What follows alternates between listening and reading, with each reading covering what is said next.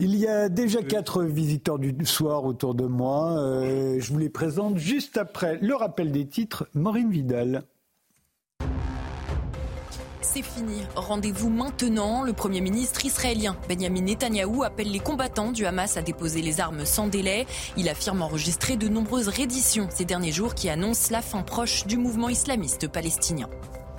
Le chef de l'OMS alerte sur l'impact catastrophique sur la santé à Gaza de la guerre entre Israël et le Hamas. Les personnels de santé font de leur mieux dans des conditions inimaginables, a-t-il déclaré lors de la réunion à Genève. Il a fait état de signes inquiétants de maladies épidémiques qui risquent de s'aggraver avec la détérioration de la situation et l'arrivée des conditions hivernales.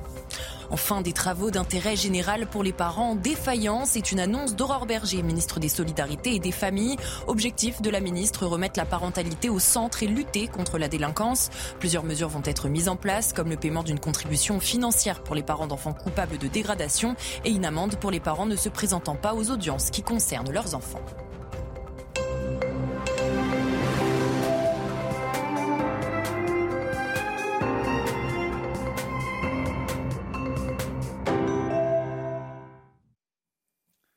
Bonsoir, bienvenue sur le plateau des visiteurs du soir. Il est 22h, c'est la fin de la semaine. Il est temps de prendre un peu de recul sur l'actualité. À 23h30, je recevrai le commissaire Jean-François Guéraud. Il vient de publier La Mafia et la Maison Blanche. Dix ans de travail, beaucoup de révélations, notamment sur l'assassinat de John Kennedy, dont on commémore le 60e anniversaire.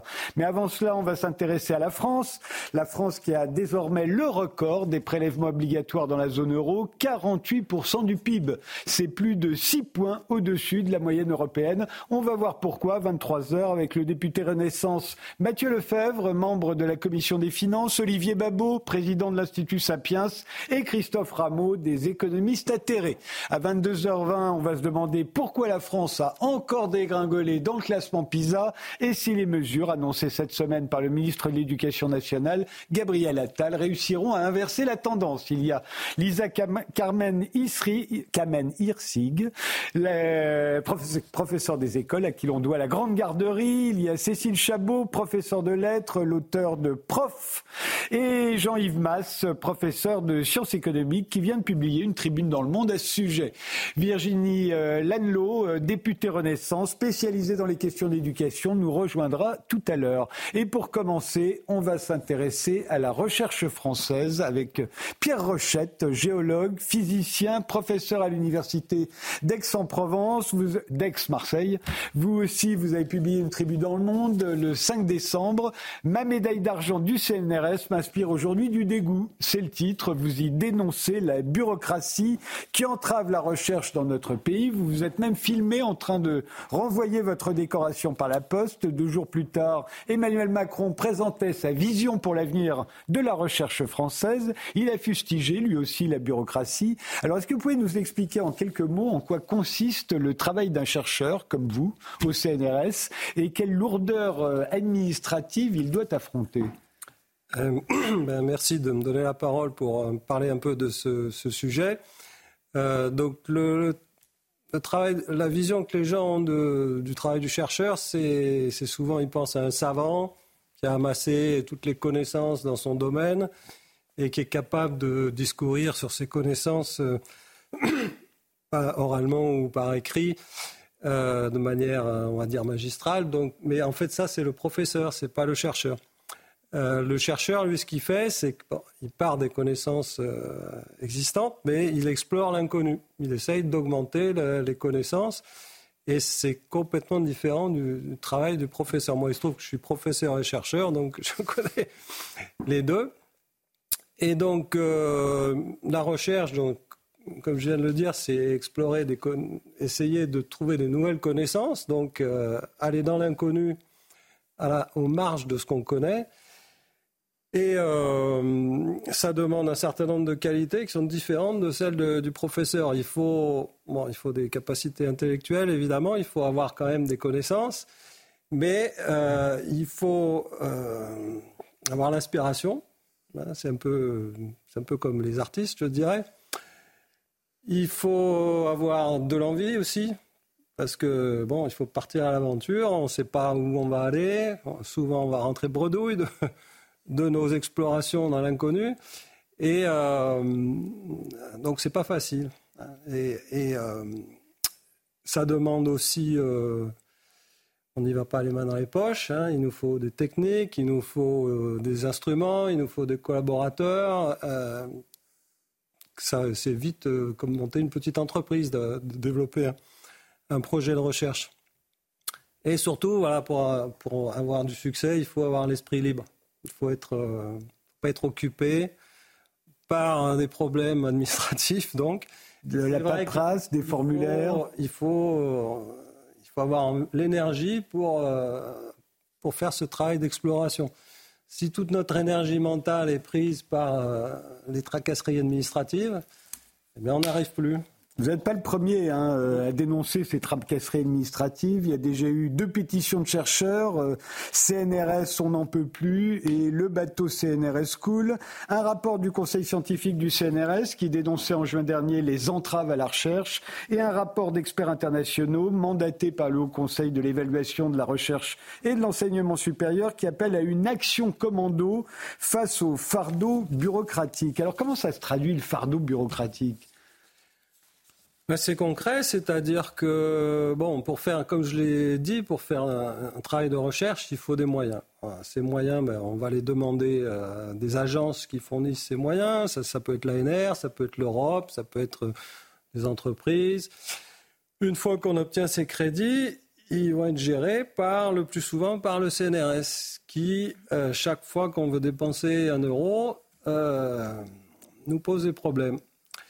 Et bon, là, ce qui a fait déborder la coupe euh, et qui m'a décidé à m'occuper d'une des pétitions dont vous avez parlé, c'est le, des logiciels de traitement des, missions qui ont été mis en place en septembre et qui sont euh, totalement euh, imbitables, même pour les gestionnaires, les gens qui font ça toute la journée. Nous, on fait ça une fois tous les deux mois. Donc on ne comprend pas comment ça fonctionne, on oublie, donc on se fait... Vous, dites que c'est si compliqué qu'on préfère euh, renoncer à partir en mission ou renoncer à se faire rembourser les frais engagés. Voilà. Euh, et puis, euh, bon, c'est un stress généralisé dans les, dans les laboratoires. Et ça, ça occupe toute notre énergie. Et il n'y a pas que ça à faire dans, les, dans la gestion des mais, mais vous allez plus loin, vous dites, et vous n'êtes pas le seul, que la moindre action hors du laboratoire euh, ou avec des personnes extérieures, ça implique une avalanche de signatures. Tout à fait. Avant, euh, on travaillait bon, entre collègues, entre Paris, Marseille. Euh, euh, quand on a besoin de faire des mesures qu'on ne peut pas faire dans ce labo, on va dans un autre labo. Euh, on faisait ça, euh, on est tous payés par les, impôts, euh, on travaille pour le même employeur quelque part. Maintenant, pour pouvoir rentrer à l'intérieur du labo voisin, il, me faut effectivement demander des signatures. Pour des questions de droit d'auteur, non? Alors, même pas, c'est même on me demande des attestations d'assurance. Propriété intellectuelle. Si jamais je me. Ah, aussi les assurances. Tombe de l'escalier, il faut que je prouve que je ne vais pas Enfin bon, ça ne tient pas debout. Quoi. Mais il paraît qu'il y a des, carrément des, contrats euh, qui n'aboutissent pas, des projets euh, qui sont abandonnés, euh, tout ça parce que les délais d'engagement de crédit sont tellement longs qu'on n'est plus, dans les, on plus dans les temps. C'est ce que j'ai écrit dans cette pétition, oui. bon, moi j'ai quelques problèmes, mais à côté de ce que les témoignages que j'ai reçus suite à, cette pétition, donc j'ai, eu des, centaines de personnes qui m'ont contacté, euh, et il y a des choses qui sont invraisemblables, c'est-à-dire que euh, obtenir, euh, c'est vrai que on dit souvent c'est difficile d'obtenir des crédits, mais c'est bon, tout le monde n'y arrive pas, mais on y arrive, et mais en fait, quand on récupère 500 000 euros, un million d'euros de l'Europe ou de l'Agence nationale de la recherche, au lieu d'être content, en fait, ça devient une catastrophe. J'ai des témoignages d'une chercheuse brillante qui a obtenu plus d'un million d'euros de, l'Europe. Ça a été un tel désastre d'un point de vue gestion qu'elle a fait un burn-out. Et euh, elle a réussi à finir quand même parce qu'elle avait une conscience professionnelle, elle a réussi à finir le projet. Mais là, elle a abandonné la recherche. Mais les évaluations aussi sont très très nombreuses, j'imagine, parce que dès l'instant où c'est de l'argent public, euh, on vous contrôle en permanence pour savoir s'il est bien dépensé. Alors, qu'il y ait un contrôle a posteriori pour voir si on a, on a bien dépensé les choses, c'est normal. On doit rendre des comptes sur ce qu'on fait de l'argent qu'on reçoit. Le gros problème, c'est avant, on nous empêche d'engager cet argent où on nous force euh, à faire des choses. Bon, pour l'émission, ça, ça, a été, comme je l'ai dit, la, goutte d'eau qui fait déborder le vase, c'est que euh, on ne peut pas choisir le transport qu'on veut, on ne peut pas voyager en low cost, par exemple. Tout ça, c'est fait sous couvert d'empêcher qu'on escroque l'État, euh, etc. En, pratique, on dépense beaucoup plus avec ce système que si c'est nous qui prenions nos billets nous-mêmes. Euh, par exemple, on n'a pas le droit de prendre un Ouigo. On doit prendre les, trains plus chers. Je n'ai pas le droit, moi, de prendre la première classe, même si la première classe est moins chère que la deuxième, je n'ai pas le droit. Euh, les hôtels, c'est pareil. Bon, en fait, on est, on est forcé à rentrer dans un système qui est géré par le privé, et cette entreprise privée, elle n'a pas intérêt à nous faire acheter les billets les moins chers. Donc, on, on dépense plus d'argent et en, et en plus, on perd notre liberté. C'est surtout ça, en fait, j'ai mmh. l'impression. C'est que vous n'êtes jamais libre d'agir, de, chercher comme vous en avez envie. Tout à fait. Bon, et ça, c'est l'émission, c'est un petit exemple. Hein. C'est, et alors, euh, Emmanuel Macron semble d'accord avec vous, hein, puisqu'il a, il a fait de, euh, quatre jours après votre tribune, il a annoncé qu'il voulait transformer l'organisation de la recherche en France. Vous saviez qu'il allait parler? Absolument pas, non, ça s'est fait. Euh, c'est vraiment un hasard. Vous avez publié cette tribune. oui, c'est incroyable. en tout cas, il a fustigé lui aussi la bureaucratie, un gaspillage de temps, de recherche et d'argent public, a-t-il dit. Euh, il a lui aussi reconnu que la, la, la recherche française française était de plus en plus dépassée, euh, bah, par l'Inde, par l'Italie, par la Corée du Sud dans le classement euh, de la part mondiale des publications scientifiques. Euh, pour ça, c'est aussi, pour vous, c'est pour la même raison. Oui, le, constat, tout le monde le fait. On peut pas, à part la direction du CNRS qui refuse de le reconnaître, et tout le monde fait le constat que les chercheurs sont entravés. On a des très très bons chercheurs en France. Euh, et euh, le système les empêche de travailler. C'est une compétition internationale, la recherche. Donc, euh, si nous, on peut être bon, mais si on fait la course les, jambes dans un sac, ceux qui ont leurs deux jambes qui peuvent courir, bah, forcément, ils nous doublent. Mais alors, moi, je croyais justement qu'on était enclin à publier de plus en plus, voire pas être très sûr des résultats dont de plus en plus de rétractations euh, euh, après euh, publication dans les grandes revues scientifiques. Je croyais qu'on était de plus en plus encouragé à publier, justement pour avoir des crédits. C'est pas comme ça en France alors? Si, c'est sûr que pour obtenir un projet, le financement d'un projet, il faut montrer qu'on est capable de, créer des résultats scientifiques et ça se mesure par les publications. C'est pas forcément le nombre qui compte, c'est aussi l'impact de qu'on est capable de publier des choses qui sont vraiment novatrices. C'est vrai qu'il y, a des millions de publications scientifiques chaque année. Elles ne sont pas toutes euh, inoubliables. Hein. Il y en a beaucoup qui sont là, effectivement, pour que les gens aient leur promotion. Euh, euh, il y a certains pays où, effectivement, si on n'a pas une publication par an, on peut être viré aussi. Donc, ce n'est pas le cas de la France, mais c'est le cas dans d'autres pays. Donc euh, il y a effectivement une course à la publication qui n'est pas si forte que ça en France. Hein. Euh, les... C'est pas ça le problème en fait. Et, ça n'a pas l'air, d'après ce que vous dites vous, hein, ça n'a pas l'air non plus d'être un problème de moyens, puisque le CNRS, le Centre national de la recherche scientifique, euh, dispose d'un budget de 4 milliards d'euros par an, euh, ce qui permet d'exercer son activité dans absolument tous les domaines. Hein. Et vous dites que c'est pas tellement ça le problème au fond. C'est le problème, ce serait plus, c'est plutôt qu'on vous empêche de disposer de cet ah, argent. J'ai entendu le président Macron nous dire qu'il allait nous aider à obtenir plus de crédits de l'Europe, etc. Mais moi, j'ai beaucoup de témoignages et mon expérience personnelle aussi, c'est que des fois, c'est un tel euh, calvaire quand on, obtient beaucoup d'argent qu'on préfère ne pas le demander. Moi, j'ai demandé une seule fois de l'argent à l'Europe, j'ai dit que je ne le referai plus.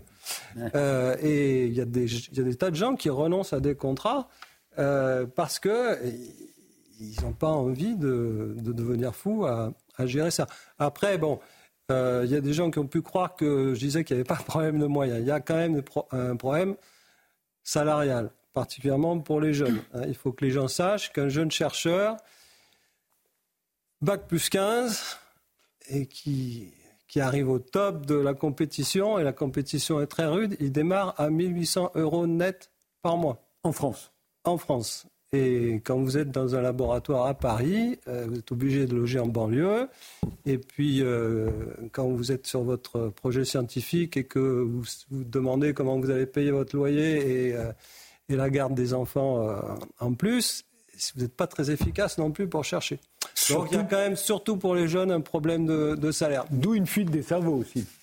La fuite des cerveaux, elle est liée au salaire, elle est liée aussi à la, à la, à la difficulté de travailler. Bon, moi j'ai des témoignages aussi, ben, un professeur de Polytechnique là, qui m'a dit ce matin qui démissionnait de Polytechnique pour aller monter un labo aux États-Unis. Euh, et pourtant, il est très bien payé à Polytechnique, mais c'est qu'il a juste envie de pouvoir faire son travail. Un jeune euh, qui, major de Polytechnique aussi, euh, qui est, de Normal Sup, euh, qui après trois ans après sa thèse est déjà responsable d'un laboratoire en Allemagne. J'ai discuté avec lui. J'ai dit Est-ce que tu voudrais rentrer en France? Il m'a dit oui, c'est mon pays.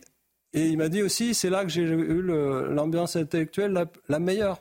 Donc il a envie de rentrer en France, mais avec les conditions de travail qu'on a, il ne rentrera pas. Et, ce que propose Emmanuel Macron, euh, ça peut changer les choses? Bah, Il a proposé des lignes très générales. Euh, il, faut, il faut mettre ça euh, en musique concrète. je, j'attends de voir, quoi. Parce que, comme je l'ai dit précédemment, des chocs de simplification, ça fait ça fait dix ans qu'on nous en parle et, et ah, nous, beaucoup plus, beaucoup plus. On voit venir que de, des chocs de complexification, donc euh, on a du mal à faire confiance dans ce genre d'annonce. Bon, je trouve que le discours a été très bien. Euh, maintenant, on va voir les les actes derrière.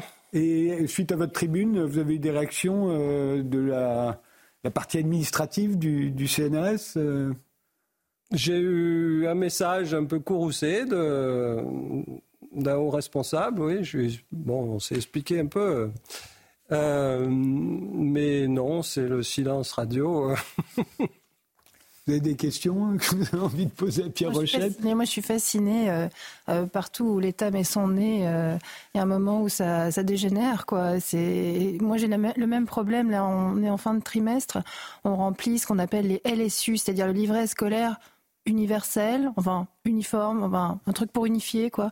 Et donc tous les toutes les maîtresses d'école de France et les maîtres d'école aussi, hein, c'est pas c'est pas sexué pour le coup, c'est on remplit ce LSU et on en vient donc à mettre des notes qui se transforment en pastilles de couleur alors, aller faire des moyennes avec des pastilles de couleur, quand un enfant a du rouge et du vert et du jaune euh, pendant le même trimestre, bah, ça, devrait faire du marron. Alors évidemment, on peut pas mettre du marron, donc euh, il faut à la fin de tout ça, c'est les maîtresses qui forcent les pastilles. Donc je passe des soirées, ça fait beaucoup rire mes amis, je passe des soirées à forcer les pastilles. Alors on m'a demandé au début si c'était un truc sexuel, mais non, ce n'est pas sexuel. Forcer les pastilles, c'est remplir le livret scolaire des élèves de France aujourd'hui.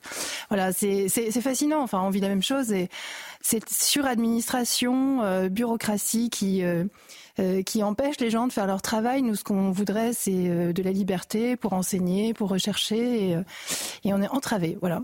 Merci Pierre Rochette pour votre témoignage parce qu'effectivement, avant la recherche nationale, il y a l'éducation nationale. Et là aussi, la France descend dans les classements, comme on l'a vu avec la publication cette semaine de l'enquête PISA. On s'en occupe juste après une pause. L'OCDE a donc publié cette semaine les résultats de son enquête PISA sur les acquis de 690 000 élèves de 15 ans répartis dans 81 pays, dont 8 000 élèves en France. Ils sont particulièrement mauvais dans notre pays. Gabriel Attal, le ministre de l'Éducation nationale, s'est dépêché d'annoncer un train de mesures, mais est-ce que ça suffira? En maths, on est descendu à la 26e place, alors qu'on est le pays qui a reçu le plus de médailles Fields avec les États-Unis. On a perdu 21 points en maths par rapport au dernier classement PISA en 2018. Les autres pays d'Europe ont perdu 15 points seulement, pas d'Europe d'ailleurs, de l'OCDE. Même les meilleurs élèves, ceux qui obtiennent les plus plus haut score en maths. Ils représentaient 15% des élèves français il y a 20 ans. Ils ne sont plus que 7,5%. C'est la première fois que les meilleurs sont moins nombreux en France que dans, les moyennes, que dans la moyenne des pays de l'OCDE. En compréhension de l'écrit, le déclin a commencé en 2012. On a perdu 32 points depuis, dont 19 points entre 2018 et aujourd'hui. 3 points de plus que dans la moyenne de l'OCDE. Alors la première question qu'on se pose, c'est pourquoi? Pour y répondre, il y a autour de la table Lisa Kamen-Hirsig, professeure des écoles. Vous avez publié à la rentrée La Grande Garderie. Ça a été un succès d'ailleurs. Cécile Chabot, professeure de lettres dans un collège à Paris. Vous avez raconté votre vie d'enseignante dans Prof en 2021. Jean-Yves Mass, vous êtes professeur de sciences économiques dans un lycée de Seine-Saint-Denis et vous venez de signer une tribune dans le monde intitulée À force de toujours considérer le verre à moitié vide en matière de démocratisation scolaire, on accrédite l'idée qu'elle est un échec. Enfin, Virginie Lanlot, députée Renaissance des Hauts-de-Seine, spécialisée dans les questions d'éducation. Vous siégez à la commission des affaires culturelles et de l'éducation à l'Assemblée nationale. Alors, comment expliquez-vous euh, cette chute?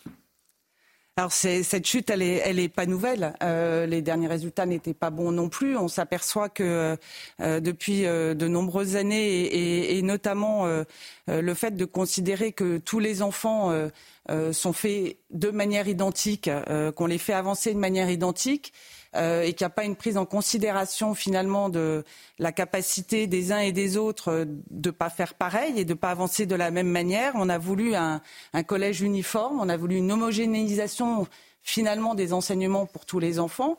Et force est de constater qu'à force d'homogénéiser, d'uniformiser, ben, les enfants n'avancent pas de la même manière. Donc euh, les résultats, de fait, pour certains sont mauvais et donc baissent la moyenne de manière générale. Et ça depuis, depuis de nombreuses années. Donc je pense que il est important de, regarder en face euh, ces résultats. On voit que, euh, notamment pas par rapport à ces résultats de, PISA, mais suite euh, au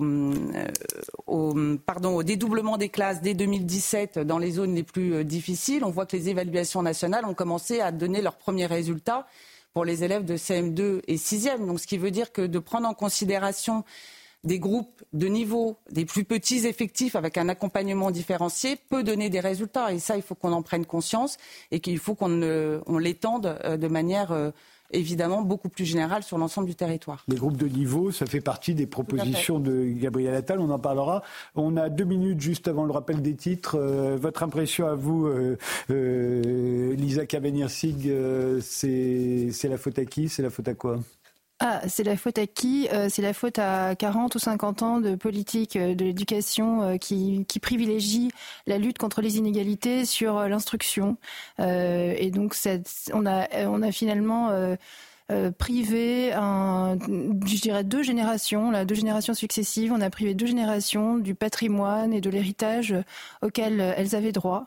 Euh, et quand j'entends Madame dire que euh, les enfants ne sont pas tous pareils et qu'ils euh, méritent d'avoir chacun ce qui lui revient, je suis entièrement d'accord, mais je pense que le gouvernement ne va pas au bout de cette logique, puisque ce qui permettrait ce, type de comment dire de politique est finalement de servir se servir à chacun ce dont il a besoin. Euh, ce serait de, permettre aux parents de choisir l'école de leurs enfants, euh, non pas euh, uniquement dans l'école monopolistique de l'État et de la République, mais d'avoir le droit de choisir l'école, y compris dans les écoles privées dans les écoles privées sous contrat, dans les écoles privées hors contrat, avec un système de chèque éducation, avec éventuellement une défiscalisation des écoles privées.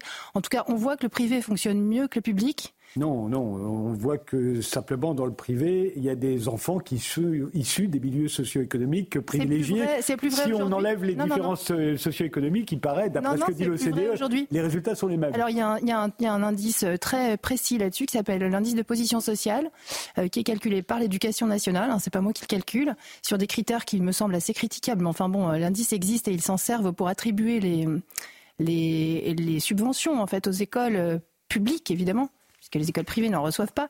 Euh, et cet indice montre qu'en fonction des zones géographiques, les, écoles privées sont euh, les, élèves des écoles privées sont de milieux plus modestes que dans les écoles publiques. Euh, je vis en Provence, c'est le cas. donc c'est pas du tout, c'est pas aussi simple que ça. Par ailleurs, on sait que les écoles privées font très bien réussir les élèves des milieux modestes et c'est bien pour ça que les gens, même des milieux modestes, aujourd'hui se ruent vers les écoles privées. Ils se sacrifient parfois financièrement hein, pour mettre leurs enfants dans des écoles privées parce qu'ils voient bien que leurs enfants, même de milieux modestes, même quand les parents sont pas comment dire sont pas capables de les aider parce qu'ils viennent d'un comment dire d'une autre d'un autre pays parce qu'ils n'ont pas les bagages le bagage intellectuel que dans ces écoles-là on prend on prend leurs enfants en charge et qu'on s'en occupe très bien. On fait le rappel des titres, Maureen Vidal, et on revient tout de suite à ce débat. Le Premier ministre israélien Benjamin Netanyahou a fait part au président russe Vladimir Poutine de son mécontentement après le vote de la Russie au Conseil de sécurité de l'ONU en faveur d'un cessez-le-feu.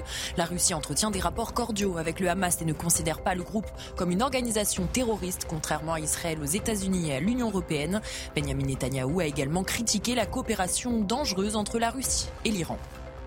Nouveau refus d'obtempérer à Chelles, en Seine-et-Marne. Deux adolescents de 17 ans sont morts des suites de leurs blessures. Le conducteur du deux roues a refusé de s'arrêter lors d'un contrôle de police. Une course-poursuite s'est engagée avant qu'il ne perde le contrôle de l'engin.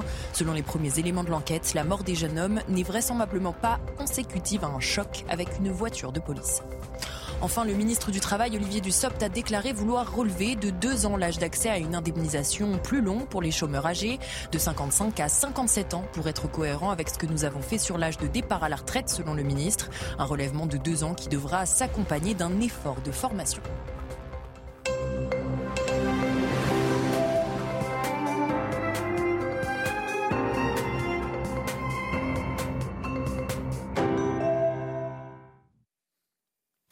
On continue de s'interroger sur les résultats catastrophiques pour les Français euh, euh, du classement PISA. Euh, pourquoi, à votre avis, Jean-Yves Masse? Alors d'abord, j'aurais voulu éventuellement euh, répondre sur le sur l'enseignement privé. Euh, juste une petite chose, c'est qu'en fait, vous parlez effectivement des, des revenus, et c'est vrai qu'il y a, des, il y a des, des, des, familles modestes qui mettent leurs enfants dans le privé. J'habite je, en Seine-Saint-Denis, je suis bien passé pour le savoir, mais euh, c'est aussi des, sont, c'est, enfin, je veux dire, c'est pas parce qu'on est de milieu modeste que forcément les enfants sont en échec, que les enfants ne sont pas ont pas un très bon niveau. Donc quand les, les élèves, enfin, c'est pas suffisant, c'est pas uniquement l'origine sociale qui compte, c'est aussi la motivation des parents, c'est aussi l'encadrement des parents. Donc vous récupérez des enfants dont les familles sont très motivées. Éloignez-vous un tout petit peu du micro, Jean-Yves. Euh, excusez-moi. Euh, vous, vous, récupérez aussi des enfants qui sont déjà, je veux dire, préparés à l'école, dont les familles. Donc c'est facile, évidemment, ce que vous dites, euh, dire que vous faites mieux réussir ces enfants-là, notamment parce que vous êtes aussi, on est aussi, enfin vous êtes aussi, c'est beaucoup plus hétérogène aussi comme comme milieu. Je veux dire, quand vous mettez quelques enfants de milieux éventuellement défavorisés, mais volontaires avec des familles derrière, dans des dans une dans des ambiances de, de, de dans une école privée dans lesquelles globalement ça se passe pas trop mal parce que on a une grande majorité de gens qui viennent de milieux favorisés, bah oui, effectivement, ils progressent. Mais ça, c'est exactement ce qu'on dit. Enfin, c'est l'hétérogénéité, effectivement, peut faire progresser effectivement des enfants, euh, des enfants faibles, des, des, enfants, enfin des, des élèves, effectivement. Euh, donc c'est pas très compliqué. Donc euh, ce que vous dites n'est pas. Voilà. Par contre, ce qui est vrai, c'est que tous ces enfants-là, ils manquent à l'école publique. C'est-à-dire qu'effectivement, du coup, on a une. Bah oui, c'est. Forçons-les à retourner dans le public, même contre leur gré. Je pense que c'est vraiment la solution. Non, mais d'accord, mais je veux dire, le, le, choix de l'école, le choix Pardon? Plutôt que de copier ce que font les écoles privées, on va obliger les gens qui ont mis leurs enfants dans les écoles privées de retourner dans les écoles publiques, c'est ça L'objectif n'est pas d'opposer le public au privé. Je suis tout à fait d'accord, madame. je suis tout à fait d'accord. Le choix des parents. Je pense que. Alors, je pense pour vous, c'est quoi le problème bah, C'est clair qu'effectivement, je veux dire, on reproche effectivement au secteur public euh, certains problèmes, alors qu'on a effectivement les meilleurs enfants qui vont dans le privé, euh, voilà, enfin, c'est pas, c'est pas possible, quoi. Ce procès-là n'est pas, n'est pas entendable. Sur PISA, je vais quand même vous, enfin, il y a quand même des choses. Oui, parce que si on regarde les résultats PISA des élèves, les écoles, les élèves des écoles privées dégringolent comme les autres. Hein. Alors, euh, je vais quand même relativiser le, constat que vous faites, parce qu'en fait, euh, je sais pas, vous avez vu que la France dégringolait. Enfin, je veux dire, elle est, elle est dans la moyenne. Or, une moyenne, comme vous le savez très bien, donc Hein, je disais Gringol par rapport à ses résultats précédents. Oui, mais c'est même d'accord. je ne nie pas la baisse. Hein, je nie pas la baisse. Il y a moins 21 points, etc. Mais ce que je veux dire par là, c'est que c'est une moyenne. Donc il faut faire attention aussi. Je crois que je vais peut-être expliquer aux Français qui sont nuls en maths ce que c'est qu'une moyenne, ou aux journalistes ce que c'est, ce que c'est qu'une moyenne. Excusez-moi.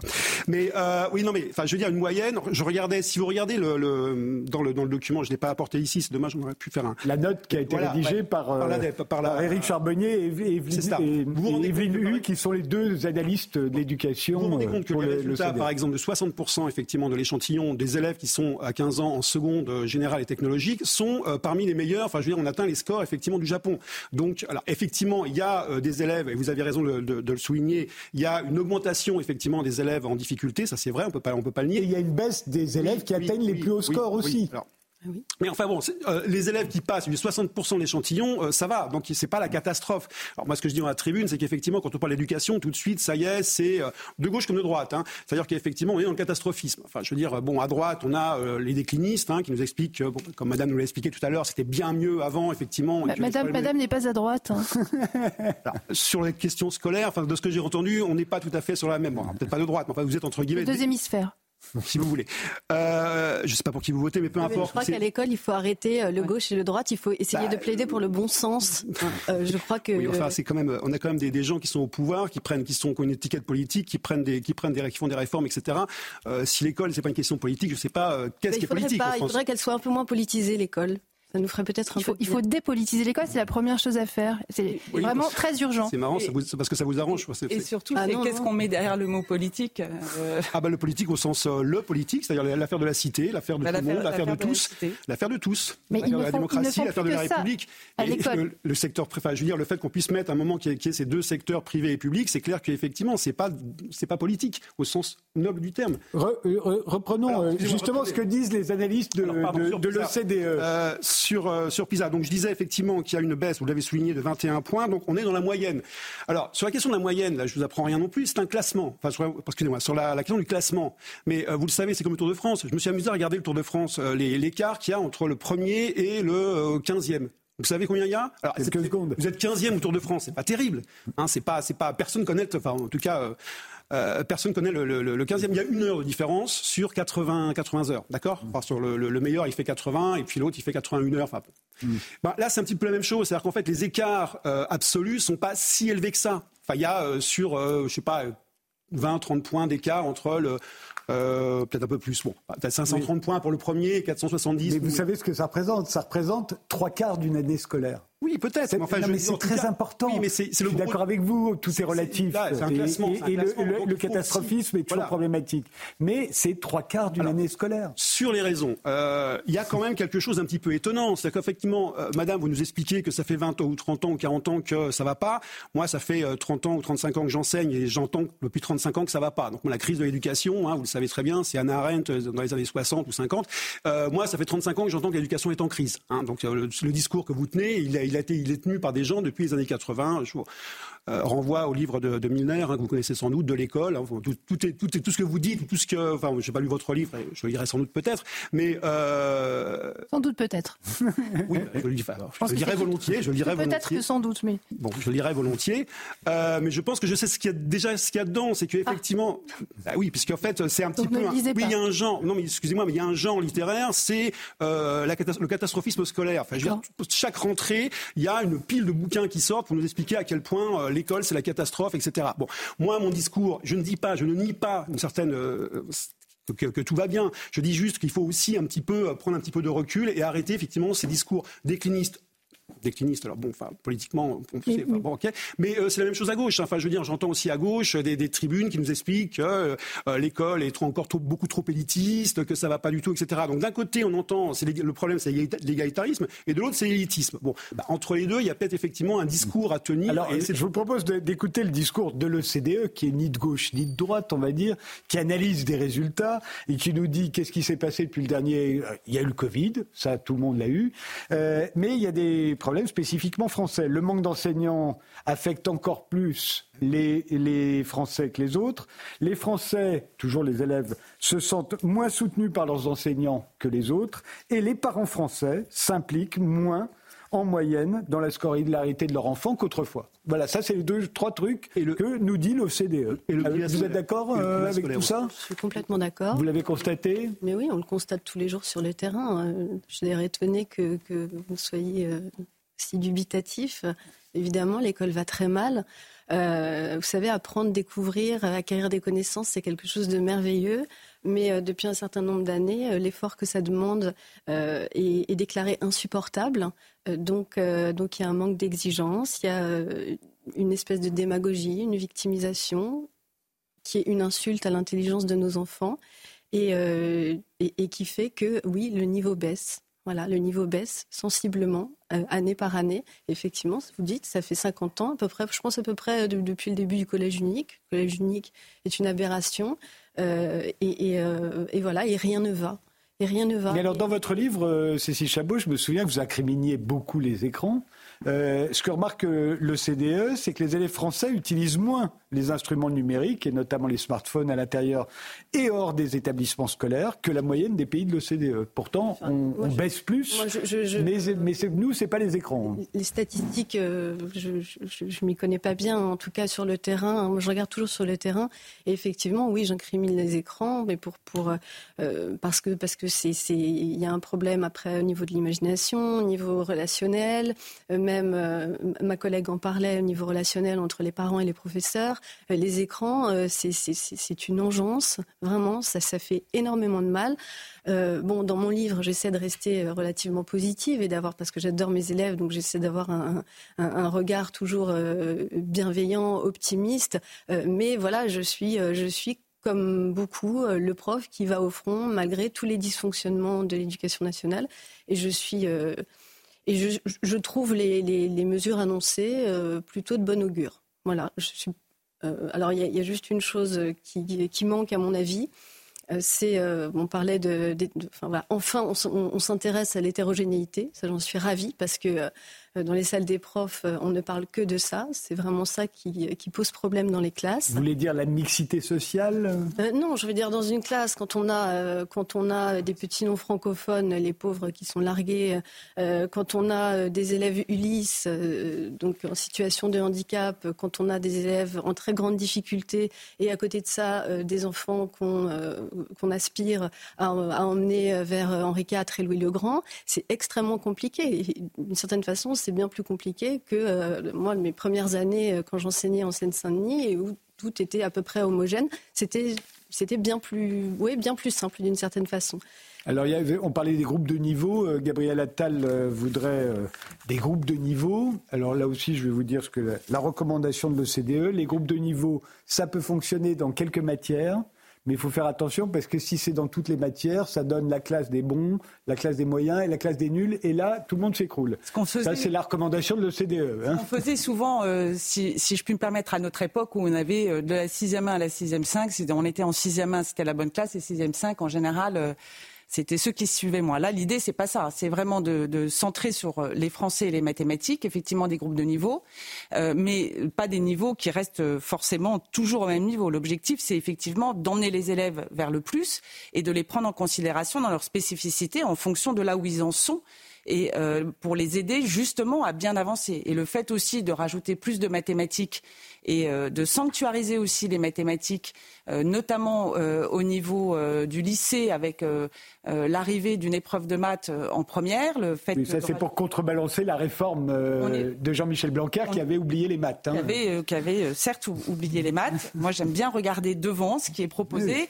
et, et, je pense qu'il faut prendre en compte la spécificité pour revenir avec tout ce que vous avez dit jusqu'ici. Je suis entre guillemets jeune députée parce que je suis arrivée fin août. J'ai derrière moi 15 ans de mandat local euh, en charge de l'éducation dans ma ville et j'ai surtout trois garçons euh, et donc 23 ans d'accompagnement de mes garçons en tant que représentante de parents d'élèves. J'ai bien vu la bascule qui s'est faite au fur et à mesure du temps et je pense que là où, c'est intéressant, c'est de voir qu'aujourd'hui on remet aussi l'enseignant dans son rôle principal, c'est le sachant qui sait euh, où en est l'enfant et qui peut être à même de conseiller, de d'indiquer aux parents quels sont les moyens pour lui le faire avancer, lui faire arriver et choisir à terme euh, sa voie. Et ça, je pense que c'est important. Il faut que chacun retrouve son rôle. Les parents sont les premiers éducateurs, mmh. les enseignants sont les premiers instructeurs. Alors, vous avez... Et au centre, il y a les enfants, et c'est eux que nous devons emmener ensemble vers l'excellence. Il y a une chose que, vous venez de dire qui est importante quand vous parlez des enseignants, parce que moi, c'est peut-être la réserve euh, que j'aurais vis-à-vis des, des, groupes de niveau, alors qu'ils soient flexibles. C'est impeccable. Flexible, ça veut dire qu'on peut passer de l'un à l'autre. Hein. Oui, oui, euh, si on s'améliore, on doit pouvoir changer tout de suite. Exactement.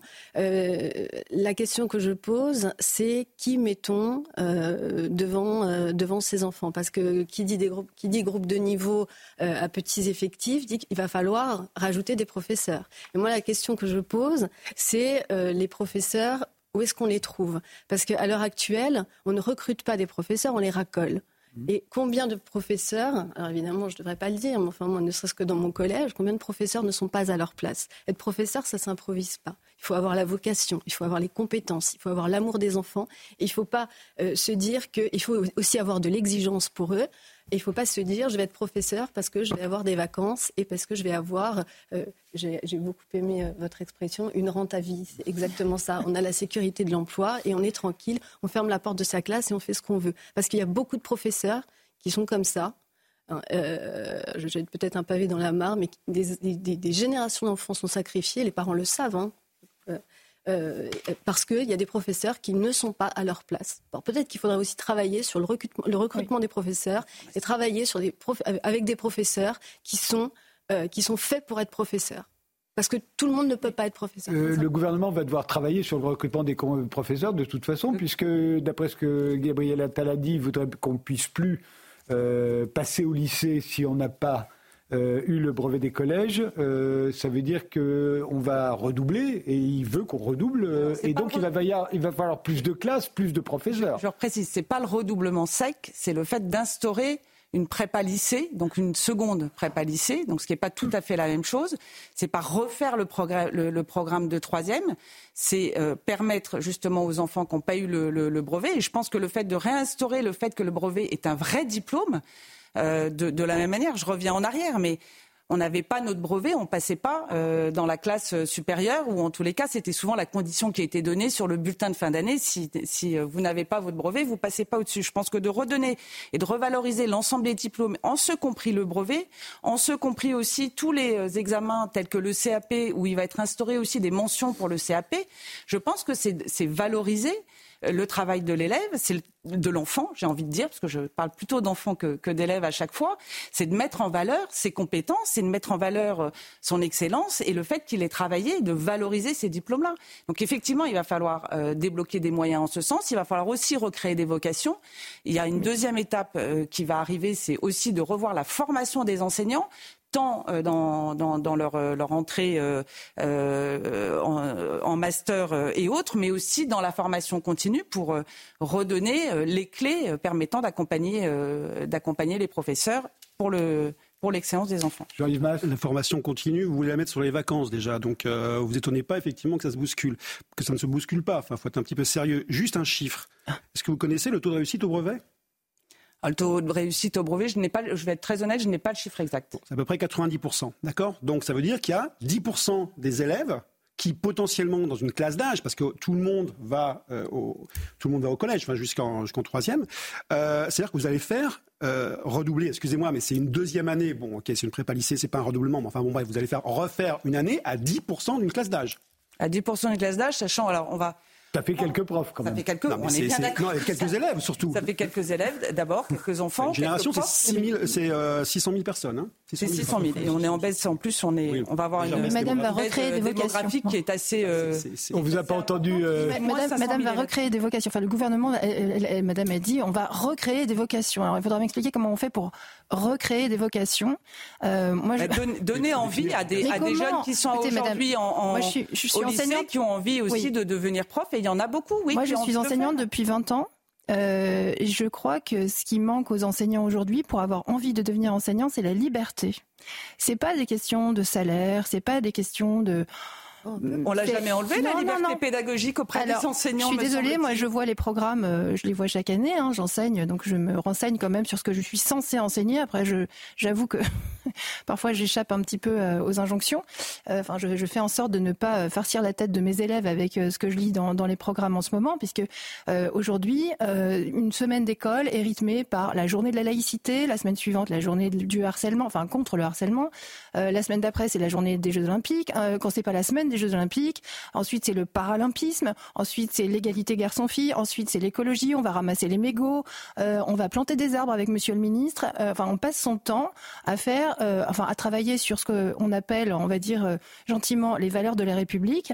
Et en réalité, je crois que les enseignants, enfin les jeunes gens qui souhaitent aujourd'hui devenir enseignants, ont envie d'instruire les enfants, de leur donner le savoir, de leur donner l'envie de continuer à étudier par eux-mêmes, de leur apprendre la grammaire, leur apprendre les mathématiques, de leur apprendre l'histoire, géographie. Je termine. Aussi leur apprendre la grammaire, le français, l'histoire. Je ne pense pas qu'on puisse apprendre la grammaire en ramassant les mégots, mais ça c'est un, un point de vue personnel. je pense qu'il faut revenir aux fondamentaux. Je, encore une fois, je pense que si les parents se ruent vers les écoles privées et de, de plus en plus vers les écoles privées hors contrat, c'est-à-dire qu'ils sont libres de leur programme sans être libres des objectifs. Elles ont les mêmes objectifs à atteindre à, la fin du CM2 puis à la fin de la troisième que les écoles publiques. Mais elles sont libres de leur programme. Si les parents se ruent, s'il y a une centaine d'écoles privés hors contrat qui se créent chaque année. Et s'il y a aujourd'hui 1% des élèves qui sont scolarisés dans ces écoles, c'est beaucoup. C'était pas du tout le cas il y a 10 ans. C'est notamment parce que les enseignants, ils sont libres euh, de leur pédagogie, d'appliquer les programmes qu'ils souhaitent, etc. Et je pense que cette liberté-là manque beaucoup aux enseignants aujourd'hui. Euh, et on ne pourra pas se, se priver de cette réflexion-là. Je pense aussi que le fait, comme euh, l'évoquait ma collègue tout à l'heure, que les gens passent un concours une fois et puis bon, décrochent ce concours et puis ensuite soient fonctionnaires pour le restant de leur jour avec ce que j'appelle effectivement une rente à vie est un gros problème parce que quand ils ne font pas leur travail, ils sont indéboulonnables. Franchement, pour, pour se faire virer l'éducation nationale, il faut y aller. Regardez, j'ai écrit un livre, un brûlot sur l'éducation nationale, j'y suis toujours. Euh, bon, je, je, ne tiens pas à me faire virer, je le précise au passage, mais euh, je, je, veux dire, il faut quand même, il faudrait peut-être que, je sais pas, il faut, faut, il faut taper un enfant pour se faire virer. Il y a des, il y a des tas d'enseignants qui ne font pas leur travail. Euh, il y a des tas d'enseignants qui n'ont plus la foi, qui restent là parce que bon, c'est pratique, on, a, on touche un, un salaire certes modeste, mais enfin on touche quand même un salaire. Euh, il y a un statut. Hein, le fait d'enseigner, ça donne quand même un crédit euh, euh dans enfin aux, yeux de la société. Et, et, finalement, cette cette rente à vie, elle joue contre eux parce que si dans les pays où l'éducation, euh, enfin d'ailleurs dans les pays où l'éducation nationale fonctionne bien, elle ne s'appelle pas éducation nationale, elle s'appelle instruction publique déjà. Et dans ces pays-là, en général, les enseignants sont contractuels avec la collectivité qui les emploie, la mairie quand c'est l'école primaire, puis euh, éventuellement le département, le canton, enfin ça dépend des pays. Ils ne sont pas fonctionnaires euh, et, pour, la raison qu'on peut peut pas garantir qu'on a envie de faire le même métier pendant 40 ou 50 ans et surtout pas avec des petits enfants. Enfin, vous le savez, c'est difficile de travailler travailler avec des enfants. Euh, donc je, pense qu'on ne, comment dire, on ne pourra pas se passer de ce débat-là. Euh, et à mon sens, moi, je pense qu'il faut défonctionnariser ce métier. Alors, je ne vais pas rentrer dans ce débat parce que ce n'était pas l'objet de l'échange, mais je ne veux pas non plus aussi que pour, euh, pour celles et ceux qui nous écoutent, pense que l'ensemble des enseignants, ce que vous décrivez là, est quand même un tableau qui, qui, que, je ne peux pas entendre. Mais je suis, maîtresse d'école depuis 20 ans, madame. Je vois les enseignants autour de moi. Vous êtes peut-être enseignante depuis 20 ans. Moi, je suis certes pas enseignante, mais euh, je pense pouvoir dire que je suis, euh, euh, entre guillemets, dans, dans ce milieu-là pour avoir travaillé sur tous ces sujets éducatifs et être en lien avec les directeurs d'école de, de, ma ville et au-delà de ma ville, parce que tous ces sujets-là me, me, passionnent, mais c'est la grande majorité des, des, enseignants font admirablement bien leur travail. Alors comme dans tout milieu, oui, il y a sans doute des enseignants qui n'ont pas leur place, mais c'est pas uniquement à l'éducation nationale. C'est dans tous les métiers, il y a des personnes qui effectivement ne sont pas à leur place. Pour autant, il y a une grande majorité d'enseignants qui font merveilleusement le travail et c'est, je pense qu'il faut leur rendre aussi hommage. Oui, quand ils arrivent à faire leur travail, c'est admirable parce que c'est ils luttent contre toute une institution. Il y en a beaucoup. Alors Jean-Yves Masse, vous non, opposez public et privé là-dessus. Oui, depuis tout à l'heure. Enfin, j'apporte un témoignage. Euh, non, je suis absolument pas. Enfin, moi, je, m'inscris en faux. Oui, comme comme dit Madame, euh, il y a que des gens. Euh, il y a des gens qui dysfonctionnent. Oui, ça arrive. Il y a aussi des, hein. des, il y a aussi des histoires de vie compliquées parfois, comme dans tous les milieux. Il y a des gens qui sont voilà. Après, si c'est vraiment le problème, c'était ça, ça se saurait. Enfin, je veux dire, nous, ah, moi, je suis dans des enseignants. Non, mais écoutez, moi, je, je suis dans, dans, des lycées où on se bat pour récupérer un demi-poste de ceci, un demi-poste de cela, etc. Enfin, c'est pas du tout euh, le problème. C'est pas, euh, c'est pas les profs euh, défaillants. Enfin, je veux dire, mais qui en est, qui en existe. Mais on peut, on peut dire aussi que, que, ce, que c'est un problème quand un, je veux dire, quand un, quand un prof a, a 120 élèves par an, euh, on sacrifie quand même 120, 120 enfants. C'est pas rien. On peut pas dire que c'est rien. C'était pareil il y a 20 ans, il y a 30 ans. Enfin, je veux dire, mais, mais oui, mais enfin, on peut dire. pas nouveau. Non, mais d'accord, mais c'est pas nouveau. Mais on peut peut-être essayer d'agir Alors, je, voudrais, pour ne pas rester sur uniquement le problème des professeurs, puisqu'on l'a dit, il y a, les parents s'engagent moins. Euh, ah euh, il, y a, il y a aussi un. Alors, c'est vrai, les élèves disent que leurs professeurs sont moins motivés, mais euh, on a quand même un système d'éducation en France, et là encore, je me réfère à la note de l'OCDE, hein, qui n'arrive pas à compenser les Dès qu'un élève est, en difficulté, il va commencer à les accumuler et il risque de se retrouver en échec scolaire. alors, il se trouve qu'il y a plus d'enfants issus des milieux socio-économiques défavorisés qui affrontent euh, ce genre de problème euh, et qu'on a remarqué que euh, quand on, est, on vient d'un milieu défavorisé en France, on a dix fois plus de chances qu'un élève issu des milieux favorisés d'échouer au test PISA, et c'est de ça qu'on parle, hein. c'est de notre échec au test PISA. On voit bien que c'est un vrai problème en France.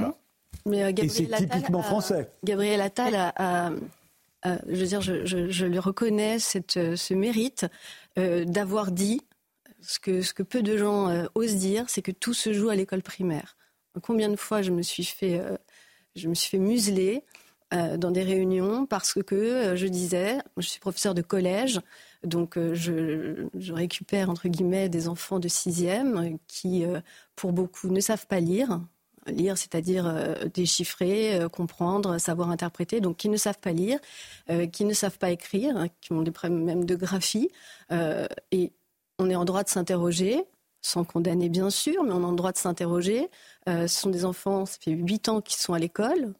Comment ça se fait que des enfants puissent avoir un tel niveau je rappelle que vous êtes professeur de collège à Paris. Hein, à Paris. Oui, bah oui mais j'ai été, été 10 ans euh, professeur de collège euh, dans le 93. Enfin, pour moi, ça fait pas de différence. Je vais vous dire, ça fait pas de différence. Oui, justement, il n'y a pas de différence. Oui, oui, il n'y a pas de différence. Euh, donc voilà, et, je pense que, bah, que tout se joue à Là, On va poser la question à votre voisine qui est professeure des écoles. Vous êtes ah bah, d'accord Je vous ai dit tout à l'heure, hein, quand je vois l'inanité des programmes, je n'ai pas besoin de chercher plus loin. Hein. Quand on passe son temps à faire de l'idéologie à l'école, euh, je vous dis, moi, l'objectif de l'école, il suffit d'aller sur le site de l'éducation nationale pour le voir, l'objectif de l'école aujourd'hui, c'est de faire en sorte que les enfants soient engagés dans un combat politique. C'est l'école de l'engagement. Ah, alors ça a été l'école de la confiance, ensuite c'était l'école de l'engagement. Dans tous les cas, l'idée c'est toujours de lutter contre les inégalités. Euh, et alors plus on lutte contre les inégalités, c'est quand même euh, phénoménal, plus on lutte contre les inégalités, plus elles se creusent. Donc il faut peut-être arrêter de lutter contre les inégalités et penser à instruire les élèves. Il me semble que le plus beau cadeau qu'on puisse faire à un enfant de quelque milieu qu'il soit, euh, de quelque milieu qu'il soit, c'est l'instruction, le savoir, la connaissance pure, sans idéologie derrière, sans dire aux enfants vous devez euh, vous engager pour l'écologie. Alors on leur donne des mallettes euh, d'écologistes et on doit faire des débats en classe. Ils doivent représenter euh, qui l'écolo, qui le méchant patron qui pollue. Et on doit. Je, vous assure, tout ça est vrai. J'ai des exemples dans mon livre. C'est pas un problème je termine. Merci monsieur, je termine.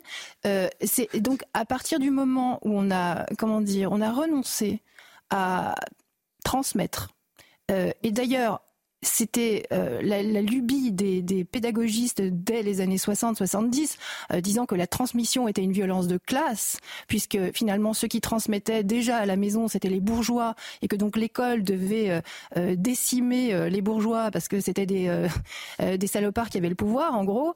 donc cette idéologie-là a, finalement infusé les programmes de l'éducation nationale, les formations de professeurs, les syndicats de professeurs qui sont assez puissants. De moins en moins quand même, mais qui sont quand même encore assez puissants et assez nombreux. Euh, et aujourd'hui, on a des programmes scolaires. Moi, j'invite vraiment tous les téléspectateurs à aller mettre leur nez dans le site euh, de l'éducation nationale, ainsi que euh, dans les sites des INSPE, c'est-à-dire ce qui a remplacé les IUFM, qui sont c'est les instituts qui sont censés former les enseignants aujourd'hui. ils sont écrits pour, je crois, à peu près la moitié d'entre eux en écriture inclusive. Sur les pages de ces centres de formation, les pages d'accueil en général, on trouve des formations donc proposées aux futurs enseignants sur l'égalité des sexes, l'antiracisme, l'écologie, euh, les valeurs de la République dans, dans, dans toutes leurs exceptions. Alors ça va de la fraternité à la laïcité, en passant. Alors il faut passer par le carré républicain pour se faire rééduquer, parce qu'on est euh, des, fois qu'on soit pas assez éduqué à l'école, quand on arrive dans ces centres de formation, on va vous rééduquer. Il y a un très bon livre d'un monsieur qui s'appelle Patrice Jean, qui s'appelle Rééducation nationale, que je vous invite à lire également, dans lequel il raconte, mais c'est un roman, hein, c'est très drôle, dans lequel il raconte comment on rééduque les professeurs avant de rééduquer les élèves. Alors, dernier mot à, ma gauche, puisqu'il reste une minute. je pense que, effectivement, les annonces de Gabriel Attal devraient vous satisfaire, parce que son objectif, c'est de remettre au centre les fondamentaux je français elle et maths. Je pense que ça, il faut le, le, le, souligner, et euh, ça devrait euh, euh, vous, vous rendre heureuse de, de, de, ce point de vue-là. je pense que, malgré tout, d'enseigner les français et les maths, ça n'empêche pas aussi d'apprendre les valeurs et d'apprendre aussi le monde qui nous entoure. Et je pense que c'est un concentré de tout ça. Quand on fait une leçon, je peux vous dire, moi, j'ai pas la même temporalité que ma collègue. Hein. Moi, j'ai vraiment très très peu de temps les élèves, je peux vous dire que pendant une heure, avec toutes les, toutes les, digressions qu'on peut faire, évidemment, euh, on, apprend à être un citoyen. moi, j'inculque les valeurs que, que j'inculque à ma fille, euh, bien évidemment. Mais euh, pour rebondir sur ce que Très vite. disait ma collègue, oui, moi j'ai participé à des réunions avec des collègues d'élémentaire où on disait qu'il ne fallait pas de, donner de devoirs écrits parce que c'était, vous comprenez, les élèves défavorisés, c'était pas bien pour eux, c'était pas très juste. Bon, bah, résultat, résultat euh, les élèves de, de, je veux dire, de conditions euh, plus modestes, non, plus élevées, eh bien, euh, pour pallier les défaillances de l'éducation nationale, eh bien, ils avaient des, des, des cours particuliers et, et, voilà comment l'écart se creusait. Et les gamins qui n'avaient pas de devoirs, ben, ils allaient jouer au foot sur la dalle. Et voilà comment on creuse. Ce sera le mot de la fin. Donc, lutter, contre le harcèlement, le harcèlement scolaire, c'est pas une bonne idée alors? L'école doit pas lutter contre le harcèlement scolaire. L'école doit pas lutter euh, contre le, réchauffement, réchauffement que cette euh, question m'est destinée. Est-ce que j'ai le temps de répondre? Juste très vite. Alors, euh, de, lutter contre le harcèlement scolaire, c'est une chose. Passer des journées ou des semaines à parler de harcèlement. Moi, j'ai dû faire remplir à mes élèves un questionnaire pour savoir si à la cantine ils étaient harcelés, si dans la cour ils étaient harcelés, si, si en, quittant l'école ils étaient harcelés. Un questionnaire qui ça, ça leur a pris deux heures de remplir le questionnaire. Tout ça pour conclure que les élèves de mon école n'étaient pas harcelés donc je, pardon, je, je, je, vois pas. Il me semble que s'il y a un problème de harcèlement dans mon école, euh, les élèves les élèves en parleront aux adultes qui les surveillent. Et d'ailleurs, c'est un, un, peu le problème. Je veux dire, non mais on, s'arrête là. On a, on a, bien compris qu'on ne vous réconciliera pas euh, ce soir. Merci tous les quatre d'avoir participé à ce débat. On le rappelle euh, des titres Maureen Vidal et ensuite on s'intéresse à un autre record euh, battu par la France cette année, celui des prélèvements obligatoires. L'armée israélienne a livré de violents combats au Hamas palestinien dans la bande de Gaza et a intensifié ses raids aériens. Les États-Unis ont approuvé d'urgence la vente à Israël de près de 14 000 obus équipant les chars Merkava engagés dans l'offensive contre le Hamas. Environ 1,9 million de Palestiniens, soit 85% des habitants selon l'ONU, ont fui vers des zones du sud.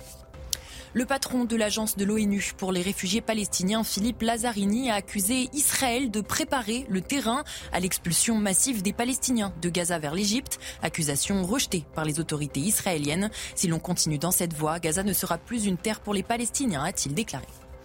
Une boutique du 8e arrondissement de la capitale a été braquée ce matin. Deux individus masqués sont entrés munis de marteaux et de gaz lacrymogène. Ils se sont emparés de nombreuses montres et de bijoux avant de prendre la fuite. La brigade de répression du banditisme est saisie de l'enquête.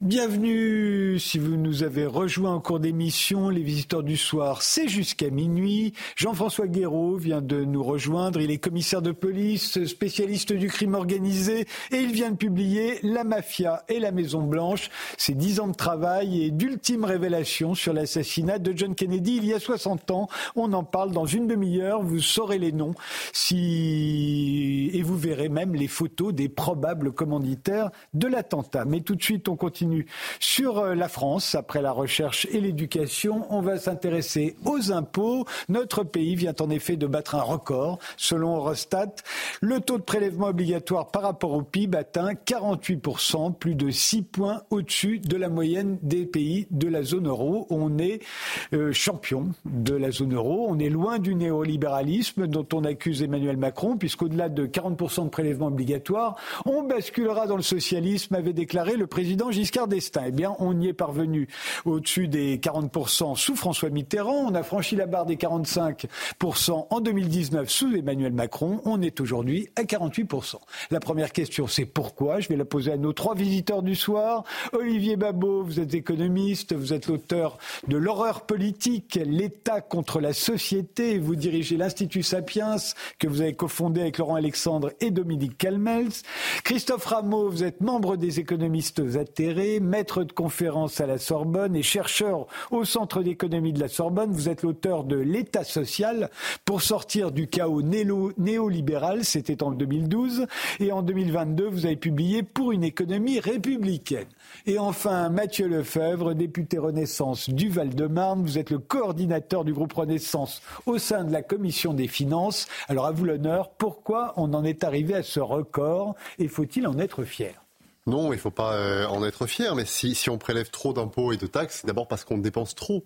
Euh, on a euh, le système le plus redistributif des pays de l'OCDE. Et on a des dépenses publiques et notamment des dépenses sociales qui sont beaucoup plus élevées qu'ailleurs. Je pense notamment aux dépenses de retraite. On dépense aujourd'hui 14% de notre richesse nationale pour notre système de retraite contre 11 à 12% dans les autres pays de l'OCDE. Un modèle social aussi généreux, aussi redistributif, euh, ça se paye. Ça se paye euh, en impôts et en taxes. Pour vous donner un chiffre, l'INSEE dit que les inégalités entre les plus riches et les plus pauvres dans notre pays sont de 1 à 18 avant redistribution par l'impôt et par les prestations sociales. Après, elles sont de 1 à 3. Quand on entend dans le débat public dire que notre pays est un pays profondément inégalitaire, que euh, vous avez parlé de, politique, que la politique qui est menée depuis des années est une politique euh, néolibérale et austère, c'est totalement faux. D'un à trois, chez moi, c'est une grosse moyenne. On connaît tous des gens qui gagnent quatre fois ou cinq fois plus que nous. C'est comme ça qu'on définit les riches d'ailleurs. Le riche, c'est celui qui gagne quatre fois plus que vous. C'est la note euh, de l'INSEE qui dit ça. C'est-à-dire que le système, à la fois fiscal et social, permet de réduire massivement les inégalités. Par exemple, pour les personnes qui sont dans les 30% les plus pauvres, c'est à peu près 70% euh, de redistribution euh, fiscale ou mmh. sociale. Dans notre pays, il y a euh, environ 57%, quasiment les deux tiers des personnes, qui reçoivent plus du système fiscal ou social qu'elles n'y contribuent. et ça pose une difficulté. C'est fait que la contribution, elle repose majoritairement sur un public qui contribue beaucoup plus que les autres. un, un chiffre encore, l'impôt sur le revenu est aujourd'hui hyper concentré on a 10% des Français qui acquittent 90 70% du produit de l'impôt sur le revenu. Alors, pourquoi, euh, Olivier Babot? Parce que si on remonte, euh, bah, je parlais de Valéry Giscard d'Estaing qui pensait qu'au-delà de 40%, on passait dans le socialisme. Sous Valéry Giscard d'Estaing, les services publics étaient bien plus riches qu'aujourd'hui. Euh, la redistribution fonctionnait. Je crois que c'est le moment de l'histoire de France où les inégalités en moyenne, ont été les plus réduites. Euh, elles ont recommencé à grandir sous euh, François Mitterrand. Euh, je ne suis pas en train de faire l'éloge de Valéry Giscard d'Estaing, mais je veux dire par là qu'à l'époque, avec moins de prélèvements obligatoires, en tout cas en pourcentage, ça marchait pas trop mal, le, système social français. Alors pourquoi aujourd'hui 48% Pourquoi le record d'Europe? On arrive au bout de près de 50 ans de dérive de l'acheter, peut-être de pusillanimité d'ailleurs de la part de, de, nos dirigeants, où on a acheté à coût de milliards, euh, la facilité de politique sociale dont on n'a pas vraiment voulu voir l'efficacité, de dépenses dont on n'a pas voulu voir l'organisation, ce qui fait que oui, il y a un choix collectif en France d'un État-providence très présent. C'est un choix euh, collectif qui est tout à fait possible euh, et qu'on peut tout à fait affirmer. Le problème, c'est que on voit bien qu'il y a des pays qui sont beaucoup moins disants en termes d'impôts et qui sont, du point de vue de la qualité des services publics, objectivement bien supérieurs à nous. On comprend bien que cette dépense aujourd'hui, elle est très très mal orienté. Mais c'est pire que ça. Le problème aujourd'hui de ce niveau de fiscalité, c'est que nous sommes entrés dans une espèce de, de, cercle vicieux complètement fou qui fait qu'aujourd'hui, ces prélèvements obligatoires tuent la croissance. Or, cette croissance est la seule façon de continuer à permettre euh, d'avoir ce système social extrêmement, euh, extrêmement développé. Aujourd'hui, pourquoi on n'arrive pas à dépenser les dépenses, à baisser les dépenses? Parce que la charge de la dette est en train d'exploser sous l'effet, malheureusement, de l'augmentation des taux. C'est en passe de devenir le premier budget de l'État devant l'éducation nationale. C'est la moitié du budget, euh, c'est la moitié des recettes de l'impôt sur le revenu qui est aujourd'hui absorbée par la charge de la dette. Et en fait, pris dans, cette, dans cette, ce cercle de devenu fou. Nous avons beaucoup de mal à, baisser les dépenses. Augmenter encore les impôts est impossible et nous ne pouvons plus augmenter le déficit parce que le FMI et, l'Europe nous l'interdisent. Nous sommes pris dans une espèce d'incapacité qui fait que euh, ça craque de tous les côtés. Dès qu'on essaye de fermer un petit peu le robinet, c'était le cas des retraites, on voit bien que, un, on met un an euh, de gens dans la rue et deux, en fait, on n'y arrive pas puisque l'augmentation des taux a effacé en un an tout l'effort théorique des 12 milliards qu'on a gagné avec cette petite, petite réforme. Pour préciser, hein, la France doit lever en 2024 285 milliards d'euros à moyen ou à long terme euh, sur les marchés financiers pour financer sa dette. Là aussi, c'est un montant record. Hein. On n'a jamais eu besoin de... Et, c'est à long et à moyen terme, hein, parce qu'on va emprunter en plus 150 milliards à court terme. Euh, votre euh, diagnostic à vous, Christophe Rameau? Quand on parle de, prélèvement obligatoire, le chiffre que vous avez cité, les gens, ce qui s'être évoqué ici, on pense tout de suite services publics. Il faut savoir que les services publics, euh, ça représente à peine un quart de la dépense publique et donc mmh. des prélèvements. Le reste, c'est des transferts. Le reste, c'est des sommes qui sont prélevées, effectivement, mais qui sont reversées à des ménages, principalement aux ménages, hein, aussi aux entreprises. Mmh. et, donc, c'est pour 500 milliards, c'est ce qu'on appelle des prestations sociales en espèces, c'est les, retraites essentiellement. Mmh. D'accord? C'est les retraites, c'est les dépenses, le remboursement des dépenses de santé, les aides au bédage, comme quand on paye le plein, par exemple, et, puis des, aides aux entreprises. Alors, un point de méthode très important. Euh, la part des salaires versés aux fonctionnaires en pourcentage du PIB, elle n'a pas augmenté, écoutez-moi bien, depuis 50. 40 ans. Depuis 40 ans, 13% du PIB. Et les services publics étaient mieux lotis sous Valéry Giscard d'Estaing qu'aujourd'hui. Ce qui n'a pas, comment dire, ce qui n'a pas, ce qui a augmenté, la raison pour laquelle les prélèvements obligatoires, la dépense publique a augmenté, c'est parce qu'il y a toutes ces sommes qu'on socialise pour faire vivre notamment des retraités, soigner des malades, etc. Alors, un point important, par exemple, parce que l'essentiel, la raison pour laquelle on bat le record, c'est essentiellement pour les prélèvements qui sont des prélèvements visant à financer ces prestations sociales. Aux États-Unis, euh, le, taux de prélèvement obligatoire est beaucoup plus faible. Mais vous savez, l'OCDE, elle calcule un taux de prélèvement, euh, en intégrant le privé. Puisqu'il faut faire vivre les retraités. Et en France, on a choisi de les faire vivre essentiellement avec des pensions publiques. On est un des seuls pays au monde où les retraites complémentaires, qui existent partout ailleurs, hein, mais on les compte dans la dépense publique parce qu'elles sont obligatoires, elles sont gérées en répartition. Mais ça existe dans les autres pays au monde. Et donc, quand on additionne aux États-Unis les prestations sociales publiques et les prestations sociales privées, eh bien, on arrive à 30% du PIB. On est exactement au même chiffre qu'en France. Et donc, la question qui se pose, c'est quel est le système le plus juste? Je pense, et je suis pour, je suis pour que le privé existe, je vous rassure sur ce plateau, je pense que le privé a du bon, d'accord? Mais il faut accepter que nous vivons dans des sociétés où il y a de l'intérêt général à prendre en considération, et de toute évidence, quand les retraites sont prises en charge par le public, ça fonctionne mieux. C'est moins coûteux, c'est moins inégalitaire. Quand la santé est prise en charge par le public, c'est moins coûteux, c'est moins inégalitaire. Aux États-Unis, ils consacrent 18% de leur PIB pour la santé. On est à 50% moins, on est à 12-13%. D'accord? Leur espérance de vie est inférieure de 3 ans à celle de la France. Donc, il faut, il faut être, il faut être, comme dire, quand on parle de dépenses publiques, je termine sur un point très important, les trois quarts de la dépense publique, en fait, ça alimente le privé. C'est des sommes qui sont ça ne sert pas à faire vivre des fonctionnaires. C'est immédiatement reversé aux ménages ou aux entreprises. Et vous savez quoi? Il faut s'enlever de la tête l'idée que parce que la dépense publique c'est 56% du PIB, la dépense privée ce ne serait que 44%. C'est faux. Quand on calcule la dépense privée, comme on calcule la dépense publique, vous savez à combien on arrive? À 250% du PIB, pour rien pour la dépense privée. Ça n'a pas de sens ces chiffres. D'accord? Donc nous vivons dans des économies mixtes. Il faut accepter que tout n'aille pas au privé. Et je rectifie un peu ce que vous avez dit au tout début en disant nous ne vivons pas dans le néolibéralisme. Parce... Mais si, il, y a eu, il y a eu la finance libéralisée. Il y a eu le libre-échange, il y a eu l'austérité salariale, il y a eu la contre-révolution fiscale. On a réduit les impôts sur les plus riches et tout ça a eu des effets négatifs, y compris. les, les, impôts sur la euh, production payés par les entreprises, sur les salaires, et sur le foncier sont les plus élevés de la zone euro.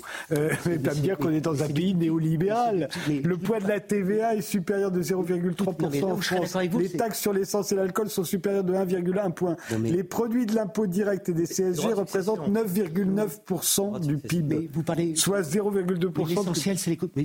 L'essentiel. L'essentiel, c'est les cotisations sociales. Euh, si vous voulez me faire dire que Le néolibéralisme n'a pas tout emporté. Alors là, par rapport à un discours catastrophiste, je serais d'accord avec vous. Voilà, on va dire le ça. néolibéralisme n'a pas tout emporté. Ceci étant, je pense que la raison pour laquelle nous souffrons, sincèrement, dans notre pays, et ailleurs d'ailleurs, c'est parce que nous n'acceptons pas, nous n'assumons pas, nous mesurons mal, y compris ce critère de dépense publique, le fait que nous vivons dans des économies mixtes. Une économie républicaine, j'appelle pas ça, qui existe déjà. Pas socialiste, Avec une pôle. comme aurait dit euh, Valéry part de Mais il y a une part de socialisme tout à fait, qui est bienvenue, quelque part. Il ne faut pas tout socialiser, mais à mon avis, qui est bienvenue pour le bien-être social. Et je pense que nous souffrons de ne, de ne pas l'assumer en tant que tel. Un dernier petit point quand même. hein. Mais- mais on va po- on va poser la question à Mathieu Lefebvre. Sous Macron, il y a eu près de 65 milliards de baisse de prélèvements obligatoires, d'accord Au fil des mesures, 65 milliards par an, hein, euh, qui ont bénéficié principalement aux plus riches et aux entreprises. Oh. Bah, comment ça, la baisse de l'impôt sur les sociétés, la baisse de la taxe d'habitation qui bénéficie Ah, la- d'abord la aux 20% les plus- euh, mais les 20 Pardon, hein, la mais, moitié euh, était payée. pas des monsieur. Mais la moitié, la moitié de la taxe d'habitation était payée par les 20% les plus riches. D'accord Vous êtes membre de la commission des finances, alors, vous reconnaître ce chiffre. Mathieu, Lefebvre, depuis le temps qu'on vous accuse d'être euh, le parti des plus riches qui a favorisé les plus riches, pourquoi vous, vous ne sortez pas ces, ces chiffres-là? Euh, disant, regardez, 48% de prélèvements obligatoires, nous sommes socialistes, nous sommes de gauche. Écoutez, euh, je vous rejoins, monsieur, c'est le président de la République. Vous avez beaucoup cité le président Giscard d'Estaing, mais c'est le président Macron qui a le plus baissé les impôts euh, sous la Ve République, environ 50 milliards d'euros, pour moitié les ménages et pour moitié euh, les Mais entreprises. là, vous parlez en, en- en chiffres absolus, mais, Oui, euh, mais je- mais c'est lui qui a fait passer la barre des 45%, puis des 48%. Mais parce qu'il faut distinguer euh, les prélèvements obligatoires de la pression fiscale. La vérité aujourd'hui, c'est que quand on baisse les taux, quand on baisse les impôts pour les Français, on obtient plus de recettes parce que euh, on croit dans le dynamisme du marché, on croit dans l'activité.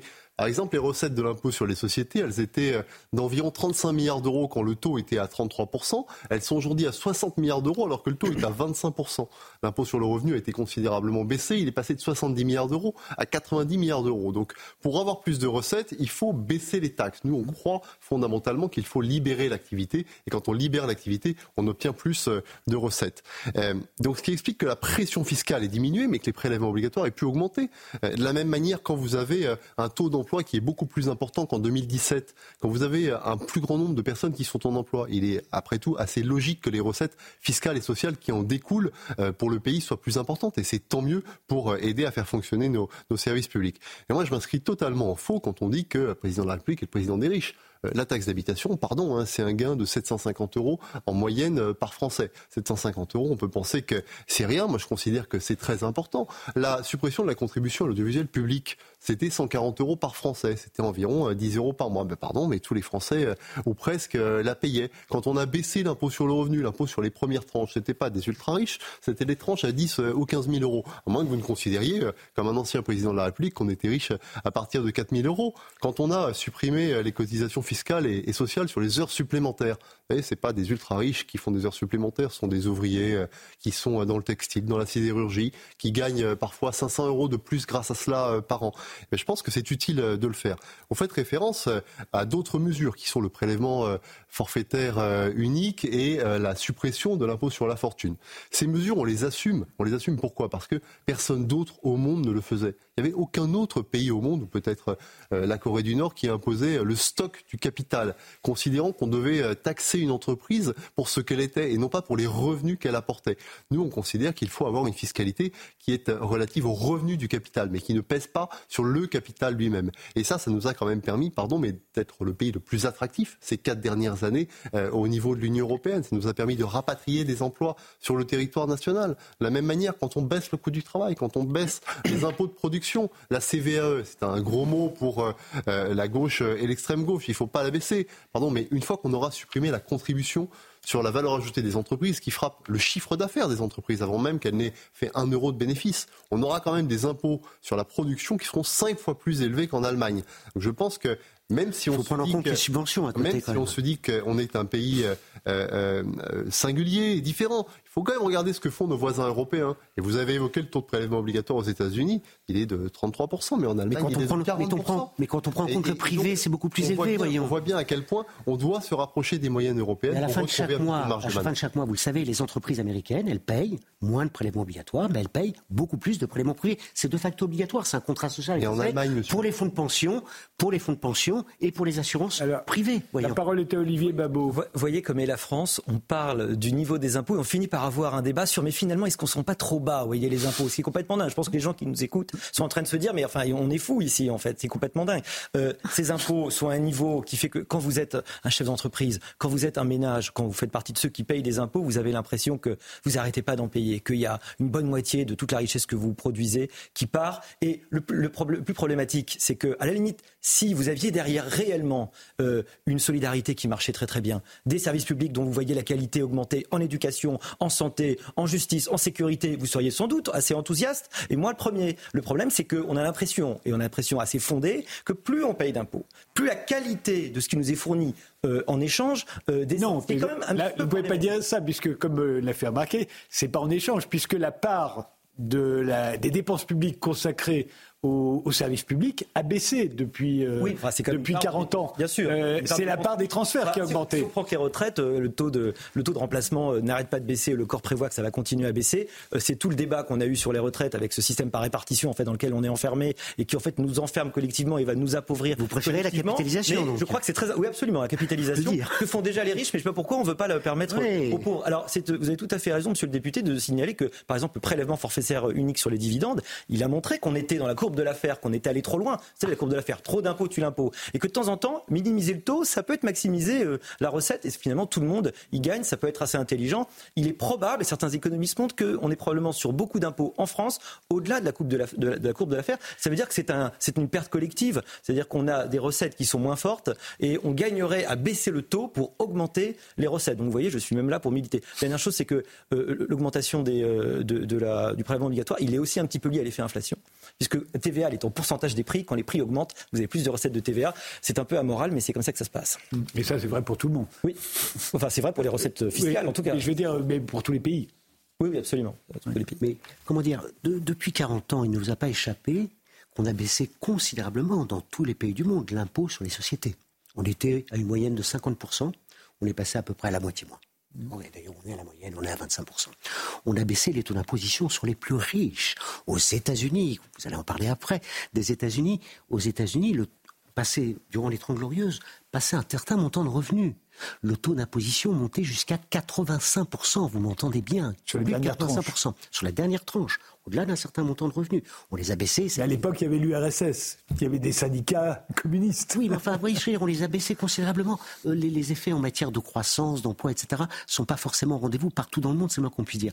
Vous avez cité, et euh, je, je comment dire, je vous remercie de l'avoir cité parce que je pense que c'est une excellente étude, une étude de l'INSEE mm -hmm. sur la redistribution. Et l'intérêt de cette étude, c'est un, un, travail très très difficile, c'est de prendre, parce que souvent dans, dans, les études sur la redistribution, on ne prend pas tout en compte. Là, on essaie de prendre tout en compte. Tout ce qu'on verse en termes d'abord de, de cotisation sociale ou de CSG, et puis d'impôts, et puis tout ce qu'on reçoit en termes de prestations sociales en espèces, les retraites, les allocations au chômage. C'est d'abord les retraites. Hein. Le RSA, c'est 13 milliards. Euh, le, les retraites, c'est 350 milliards. Hein. La redistribution, c'est pas d'abord pour les plus pauvres, vous voyez ce que je veux dire. Ça coûte pas très cher, finalement, les plus pauvres, modulo. Et euh, donc, mais aussi les services publics. Et vous savez quoi, ce que montre cette étude? 57% des Français y gagnent. C'est-à-dire, au final, reçoivent plus que ce qu'ils payent. C'est beau, non? C'est plutôt, c'est plutôt très joli comme, comme système. Ça veut dire quoi? Qui est-ce qui gagne? Les retraités, bien sûr. Les, les, les, les, familles avec leurs enfants qui bénéficient de services publics, l'école, les prestations, les prestations familiales. Les plus pauvres, bien entendu, ils gagnent. Et, ça ne veut pas dire qu'ils roulent sur l'or. Vous voyez ce que je veux dire? Donc voilà. Et, et donc c'est cela, à mon avis, qu'il faut vraiment inscrire dans les têtes, qui est qu'il n'y a, y a rien qui se perd. Il n'y a rien qui se perd. Tout non seulement il n'y a rien qui se perd, mais, mais rien n'est suffisant, puisque l'État, les impôts, ça rapporte 300 milliards. Hein. Euh, à l'État. Or, euh, l'État en dépense bien plus, puisqu'il va en chercher, il va chercher l'année prochaine à peu près 450 milliards non, en sur, plus. Non, mais sur la dette, en plus, un donc... petit mot comme sur l'aide, Frédéric Taillard. Hein. Il faut savoir que grâce à la dette, il y a plus d'argent qui rentre dans les caisses publiques depuis des années qu'il n'en sort. Parce que qu'est-ce que fait l'État? Mais oui, qu'est-ce que fait l'État?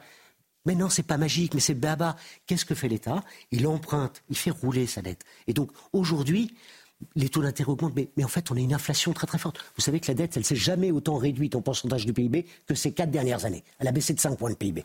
Pourquoi? Parce qu'il y a de l'inflation et on la rapporte au PIB. Donc qu'est-ce que fait l'État chaque année?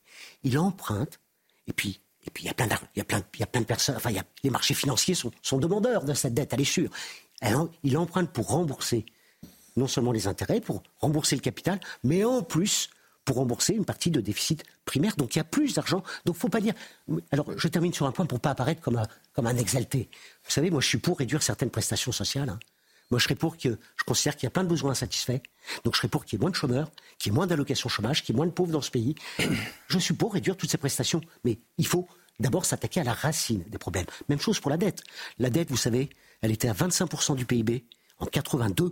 La dernière grande relance keynésienne, c'est le néolibéralisme qui, partout dans le monde, a creusé les dettes privées d'abord. On n'en parle jamais des dettes privées c'est beaucoup plus de 100%, de 150% du PIB, hein, et les dettes publiques. Donc c'est le néolibéralisme qui a aussi, et je suis pour bien entendu réduire les dettes, mais réduire les dettes, de mon point de vue, ça ne passe surtout pas par réduire des, dépenses publiques qui sont particulièrement utiles, sans parler dans les dépenses publiques, il faudrait réduire quand même.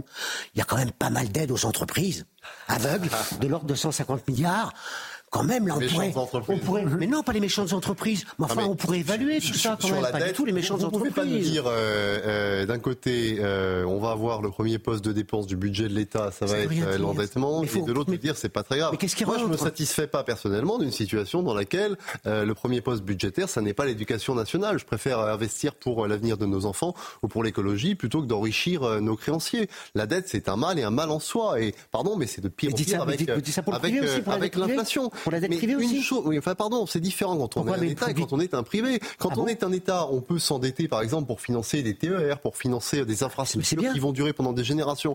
Oui, enfin, c'est autre chose que de s'endetter pour du fonctionnement. C'est autre chose que de s'endetter pour des dépenses qui sont tout à fait contraintes.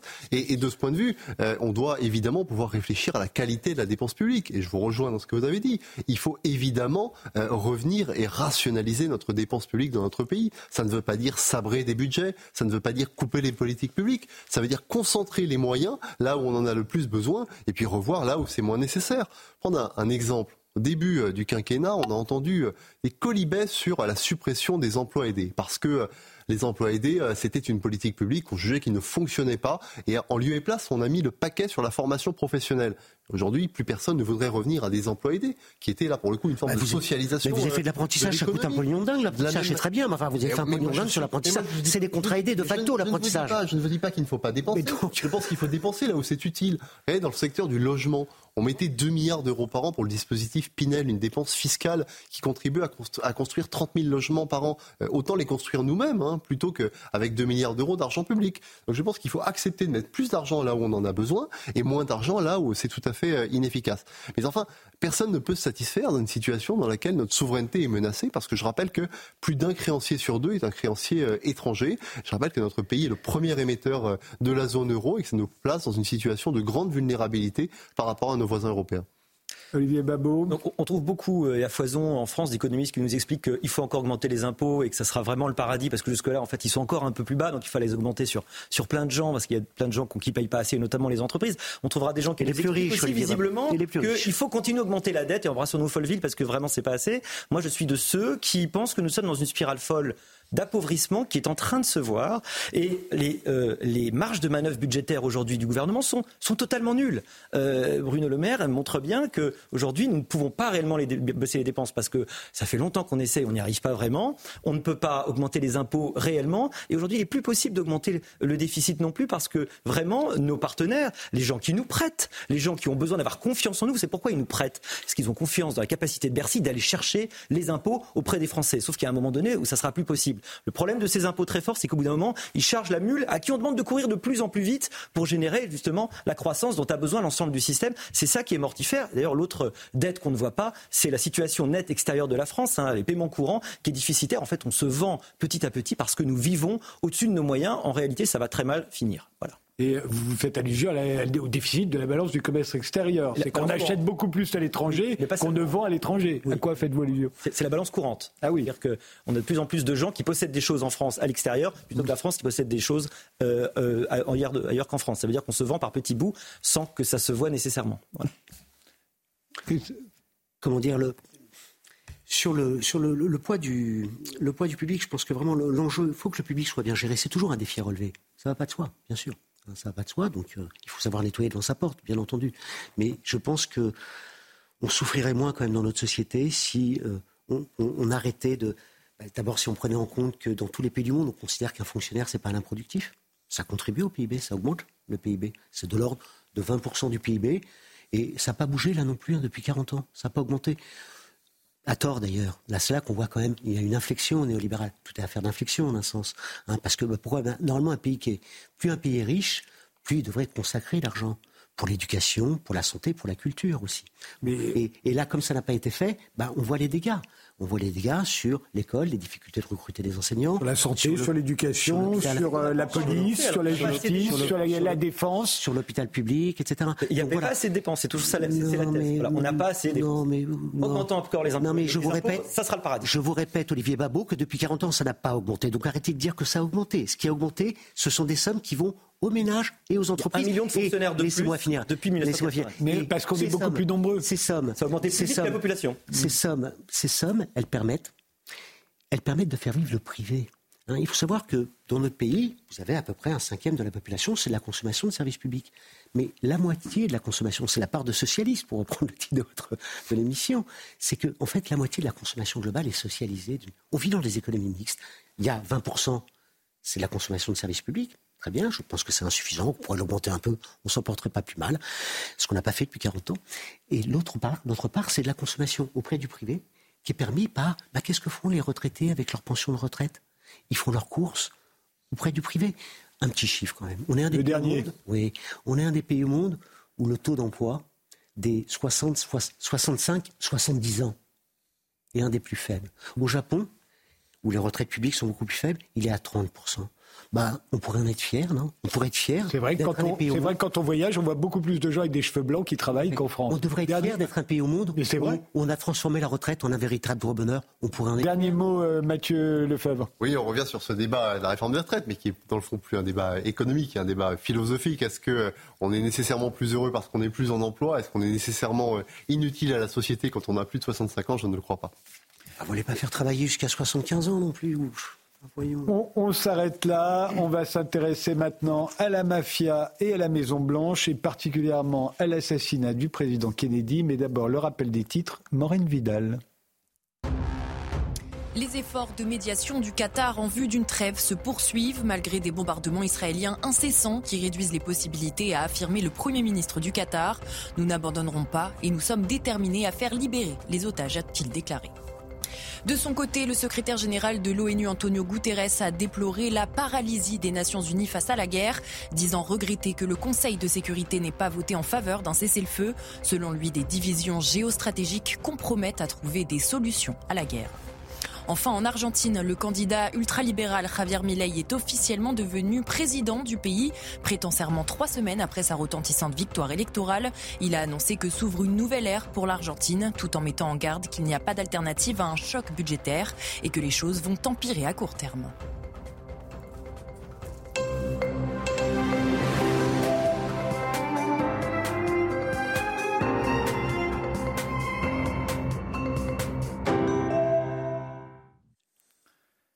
Jean-François Guéraud, vous êtes commissaire de police, spécialiste du crime organisé, auquel vous avez déjà consacré deux livres. Le troisième vient de sortir, il s'intitule La mafia et la Maison Blanche.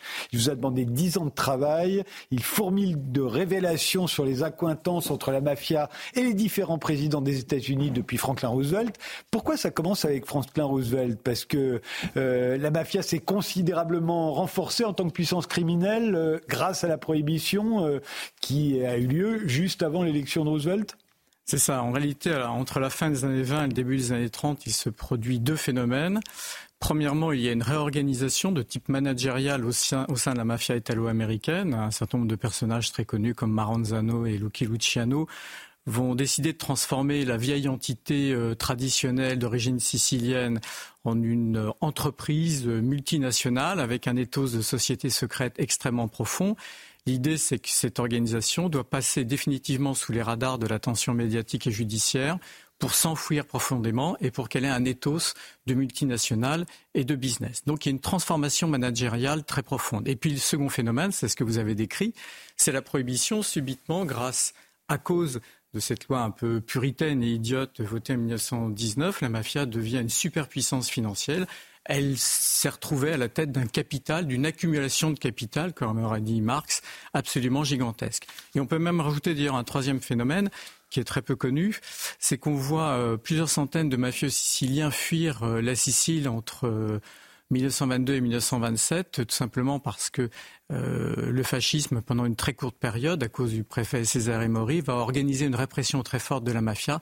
Et donc des centaines de mafieux vont partir vers les États-Unis, vers New York et Chicago, et donc vont redonner un petit peu de sang neuf à la mafia américaine qui était en train tout simplement de s'américaniser. Alors, ce qu'on comprend en, lisant votre livre, c'est que la mafia n'a pas de préférence politique, elle n'a pas de préférence idéologique, mais elle a plus de facilité à influencer le système électoral démocrate que le système électoral républicain. Euh, donc, elle a plus de poids hein, du côté des démocrates que des républicains, pour des raisons euh, euh, strictement sociologiques. à la fois, il y a des ghettos encore italo-américains à l'époque, et puis les syndicats sont tenus par la mafia. Voilà, exactement. Il faut faire tout simplement un tout petit peu de sociologie électorale. On peut dire que des années 20-30 jusqu'aux années 60, les Italo-Américains vont voter euh, démocrate et la mafia italo-américaine, dans une logique clientéliste, gère une partie de ses voix.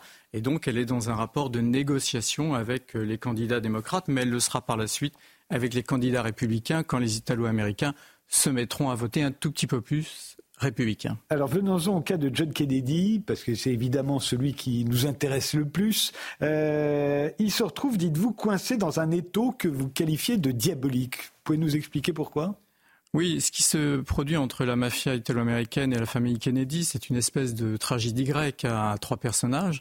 On a le père de la dynastie, Joseph Patrick Kennedy, qui depuis les années 20-30 fait des affaires avec la mafia italo-américaine et qui donc passe un pacte avec le diable. Il s'est enrichi pendant la prohibition. Hein. Il s'est enrichi entre autres pendant la prohibition. C'est un baron voleur, hein, un, sale bonhomme.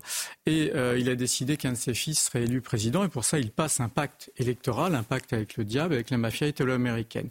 Je t'amène des voix et on... Enfin, je, je souhaite que mon fils soit élu et ce qu'on espère, c'est que les voix que vous pouvez mobiliser, vous la mafia, en particulier grâce aux grands, grands syndicats, les Teamsters, les Longshoremen, etc., on espère que vous nous les donnerez. Ça, c'est le père.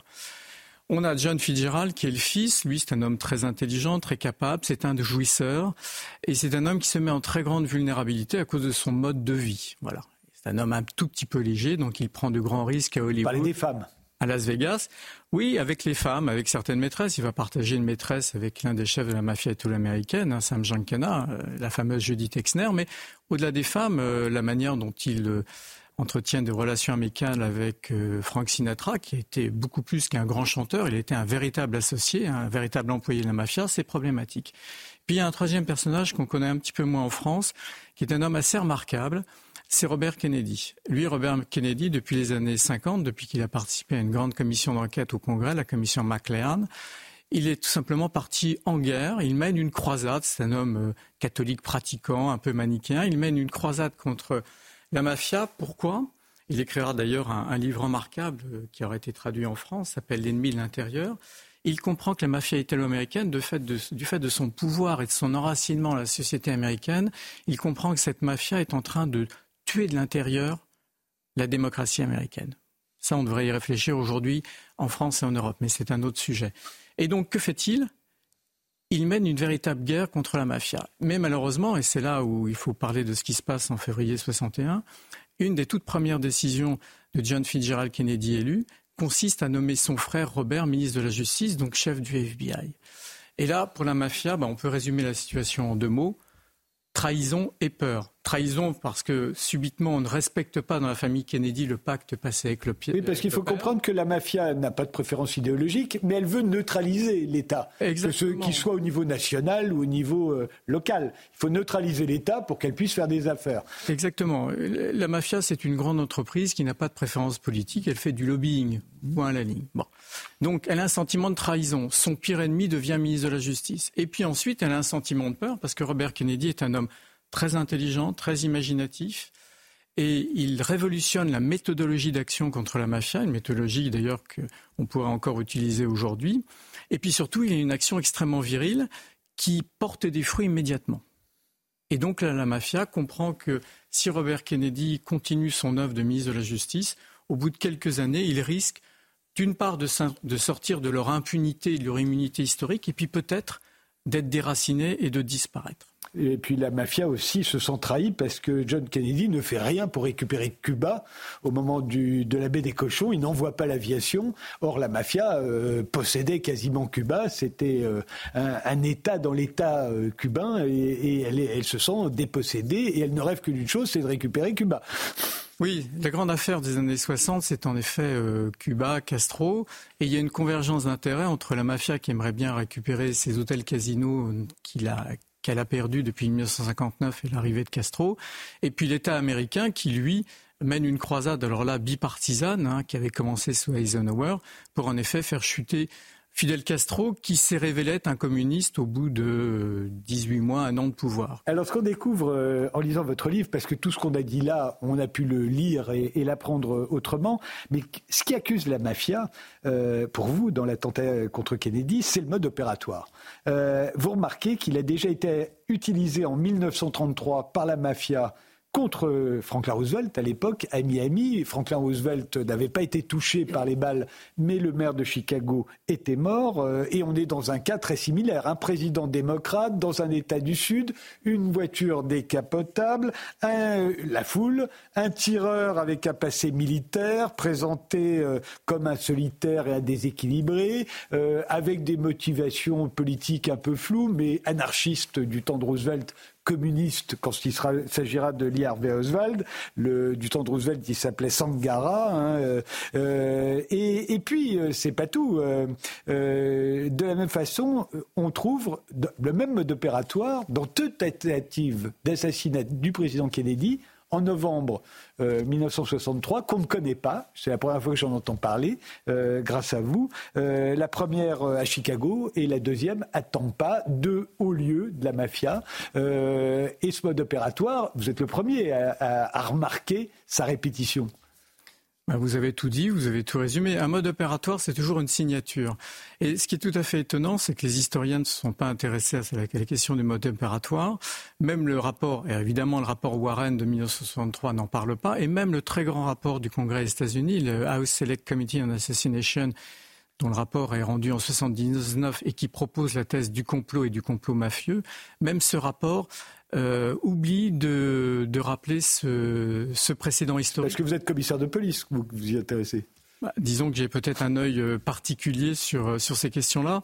Mais au-delà de ça, au-delà du mode opératoire, quand on s'intéresse à l'histoire contemporaine des États-Unis, on se rend compte que l'historiographie a beaucoup progressé. Et c'est pour ça que dans un chapitre complet, je rappelle et j'accumule et j'analyse différemment l'ensemble des traces et indices qui permettent aujourd'hui de conclure que L'hypothèse mafieuse est certainement euh, la plus crédible, en sachant qu'il faut se montrer extrêmement prudent en la matière.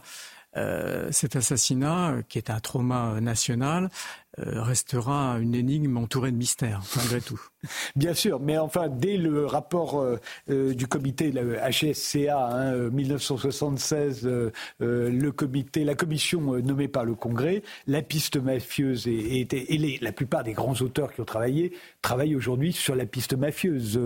au fond, l'erreur des, des, des, Oliver Stone, qui a par ailleurs fait un très bon film, JFK, qui a permis de rouvrir un certain nombre de documents classifiés, pas tous, c'est de vouloir absolument qu'il y ait le FBI, la mafia bien sûr, mais le FBI et la CIA, plus les Texans, plus le complexe militaro-industriel, ça fait trop de monde.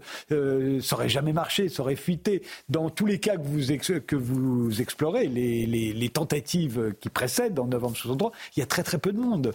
Il se trouve qu'elles sont déjouées à temps, mais euh, il y a le moins de monde possible. Et c'est toujours des gens en lien avec la mafia, des tireurs sur des, des, des immeubles en haut, qui sont un peu les pigeons, et puis des tireurs un peu en bas, Euh, qui sont sûrs, eux, d'avoir le président au moment la voiture ralentit. Et là, à chaque fois, c'est la même chose. Oui, ce qu'il faut comprendre, c'est que la mafia italo-américaine, quand on sort du folklore cinématographique, il faut, la considérer pour ce qu'elle est. Une vraie société secrète avec un véritable éthos du silence et surtout une organisation qui a une vision stratégique et de long terme de ses intérêts. Voilà. Et c'est une organisation qui sait se faire euh, oublier. Mais dans les années 60, parce qu'elle était au fait de son pouvoir, elle a connu un phénomène d'ubris. Elle s'est crue toute puissante. Voilà. Et dans ce moment de peur où elle a cru disparaître à cause de l'action de Robert Kennedy, elle a certainement sauté un pas euh, qui aurait pu lui être fatal. Et, et pourquoi alors la commission Warren tient absolument à la thèse du tireur solitaire dans laquelle plus personne ne croit aujourd'hui? Pourquoi est-ce qu'elle y tient à ce point? C'est tout simplement le contexte historique, celui de la guerre froide. Les États-Unis sortent d'une crise Est-Ouest, d'une quasi-guerre nucléaire en, octobre 62. À Cuba Voilà, à cause de, Cuba. Et donc à ce moment-là, s'il n'y avait pas s'il y avait plusieurs auteurs et co-auteurs, si c'était un complot au sens technique du terme, a conspiration, ce qu'en France on dirait une bande organisée, si c'était un complot, ben, tout le monde se dit à l'époque, ça ne peut être qu'un complot communiste venant de Cuba ou de l'URSS. Et, la mafia a tout fait pour qu'on le croie d'ailleurs. Évidemment, évidemment, elle a tout fait en la matière. Donc cette peur du complot, c'est en fait une peur d'une nouvelle conflagration possible et peut-être d'une guerre nucléaire. Donc il y a à ce moment-là ce que les Américains appellent très bien un cover-up, c'est-à-dire une convergence de tout un tas d'agences fédérales américaines pour masquer, pour ne pas aller chercher la véritable piste qui était probablement la piste mafieuse. Alors les, responsables, les instigateurs euh, du complot, euh, ils ont été nommés, on les connaît, même si en France on les connaît moins. C'est Carlos Marcello, d'abord, on va voir sa photo, le boss de la Nouvelle-Orléans. Euh, c'est Santo Traficante Junior, le boss de Tampa, en Floride. Et puis en, deuxième ligne, on va dire, Sam Giancana, le, boss de Chicago, et Jimmy Hoffa, le président du syndicat des camionneurs, qui à ce moment-là est dans le viseur de, Robert Kennedy, ministre de la Justice. Voilà, exactement. Ce sont trois chefs de famille qui prennent cette responsabilité et manifestement ils prennent ces décisions sans en référer à l'organe de régulation de la mafia italo-américaine qui s'appelle la coupole la, commission. Et ils prennent ces décisions donc parce qu'ils ont eu ce sentiment de trahison, parce qu'ils ont peur et parce qu'ils ont besoin de préserver des intérêts financiers absolument gigantesques. Il faut savoir qu'à l'époque, ils euh, blanchissaient une grande partie de leurs activités à Las Vegas, mais en même temps, c'était le fonds de pension des Teamsters qui euh, servait par des prêts euh, de complaisance à financer donc ces grands hôtels casinos qui étaient tenus en sous-main par la mafia italo-américaine. Alors on voit bien que John Kennedy, il devait beaucoup à la mafia. Hein, euh, c'est très très clair et en fait on s'aperçoit en lisant votre livre qu'il n'est pas le seul, euh, peut-être pas autant à la mafia que, que lui, mais euh, Franklin Roosevelt devait quelque chose à la mafia et lui-même s'est montré ingrat. Et c'est ce qui explique peut-être euh, euh, l'attentat de Miami en, en 1933. il leur devait son élection à la primaire démocrate, hein, Franklin Roosevelt. Et il n'a pas été, il n'a pas renvoyé l'ascenseur. Non. Alors, tout est affaire de perception, c'est-à-dire que les mafieux se sont convaincus que Roosevelt avait une dette, mais euh, c'est toujours difficile à dire. Ce qu'il faut voir, c'est que Roosevelt euh, et Kennedy ne sont certainement pas les présidents les plus compromis. Ce sont les plus connus, mais pas les plus compromis. On a des présidents qui, eux, ont été des présidents en partie mafieux. C'est le cas de Truman, c'est le cas de Johnson, de Nixon. Le cas de Reagan est quand même aussi très étonnant. Et euh, comme c'est l'histoire du temps présent, il faut se montrer prudent. Mais euh, on a deux présidents progressistes hein, qui incarnent euh, l'empire du bien, Barack Obama et Bill Clinton, qui posent question quand même. Et, il y a Donald Trump, mais lui, c'est une évidence, puisqu'en étant dans l'immobilier à New York, donc dans le béton, puis dans les casinos à Atlantic City, il a travaillé avec la mafia toute sa vie. Voilà, c'est-à-dire que dans les années 70-80, quand Trump euh, commence à fonder son empire, enfin, c'était déjà l'empire de son papa, mais lorsqu'il développe son empire dans les années 70-80, ces deux marchés économiques étaient complètement tenus d'amont en aval par la mafia italo-américaine. Euh, le ciment était surnommé l'or italien à New York, c'est-à-dire que les cinq familles contrôlaient la totalité du processus économique. Et d'ailleurs, ça n'a pas beaucoup changé aujourd'hui, contrairement à ce qui est dit. Bon, voilà. Donc en réalité, Donald Trump était obligé de faire des affaires avec la mafia, mais lui est allé beaucoup plus loin. C'est-à-dire que dans une logique extrêmement cynique, euh, il l'a fait en toute connaissance de cause.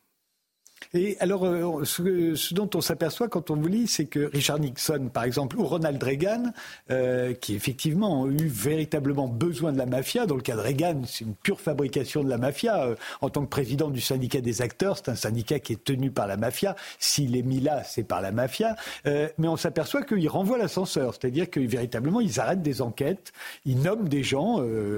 Reagan, autour de lui, il y a des gens qui sont quand même, qui ont des liens avec la mafia, que ce soit son ministre de la Justice ou celui qui nomme à la tête de la, mm. de, la CIA. Hein. Ils ont véritablement des liens avec la mafia. Euh, mais on ne voit pas toujours les, les, renvois d'ascenseurs. Il y en a certains, on ne sait pas. Non, en effet, la, question des contreparties est évidemment la plus sensible. Elle n'a pas toujours été documentée historiquement. Alors on le voit assez bien du temps de Ronald Reagan ou de Richard Nixon. Il y a eu de vraies contreparties, c'est-à-dire que des enquêtes judiciaires majeures ont été étouffées d'une part, et d'autre part, il y a eu une volonté de ne pas mener une politique pénale anti-mafieuse, ça c'est tout à fait évident, donc on le voit de manière positive ou on le voit de manière implicite. Et puis sous d'autres présidences, on ne voit pas explicitement la contrepartie, mais euh, ce qui n'est pas vu, euh, enfin, ce n'est pas parce qu'on ne voit pas les choses qu'elles n'existent pas. Alors, ce qu'il y a, c'est que quand on vous lit, tout semble énorme. On se dit tout à coup, mais oui, la mafia est là, elle est une évidence. Est-ce que les Américains sont conscients Votre livre est absolument passionnant, mais est-ce que pour les Américains, qui eux sont normalement familiers de ces questions, euh, nous c'est assez lointain, mais eux ils y sont habitués, est-ce que c'est aussi énorme pour eux que, que ça le devient quand on vous lit? Pas vraiment, et je ferai à ce titre euh, deux remarques. Euh, tout d'abord, il y a aux États-Unis une surexposition à la question mafieuse à travers évidemment l'industrie du divertissement. Tout le monde a l'impression de connaître ce phénomène. Et en réalité, cette surexposition, c'est une manière un petit peu d'enfouir cette réalité. C'est la lettre volée d'Edgar Poe. Euh, deuxièmement, donc il y a toujours en fait un phénomène de surexposition et d'évitement par rapport à, la mafia. Et puis deuxièmement, euh, en réalité, les Américains n'aiment pas parler de ces liens entre leur système politique et le crime organisé. Pourquoi? Parce que le crime organisé, que ce soit le crime organisé en col blanc ou le crime organisé en col bleu, celui des mafieux, est constitutif de la formation des élites politiques et américaines, économiques et politiques des États-Unis depuis le XVIIIe siècle. Ce qu'a très bien montré Scorsese dans un très beau film euh, tiré d'un livre éponyme, Gangs of New York. Donc voilà, il y a un impensé très fort sur le mode de formation des élites et sur le racinement du crime organisé dans ce système politico-économique qui est un système sui generis. Il faut dire les choses simplement. L'Amérique est une très grande démocratie, mais c'est aussi une plutocratie. Voilà, c'est le gouvernement pour les riches et par les riches. Merci euh, Jean-François Guéraud, c'est un livre tout à fait passionnant. Euh, comment vous avez réussi d'ailleurs à faire ça? Un Français, c'est dur d'enquêter aux États-Unis. J'ai mené un travail d'historien classique, c'est-à-dire que j'ai épluché des centaines d'ouvrages, des dizaines de rapports, des milliers d'articles. J'ai fait de l'histoire du temps présent. Merci, merci tous les quatre euh, d'avoir participé à cette émission. Merci de nous avoir suivis et rendez-vous au prochain numéro dimanche 22h. Les visiteurs du soir, je vous souhaite une très bonne nuit.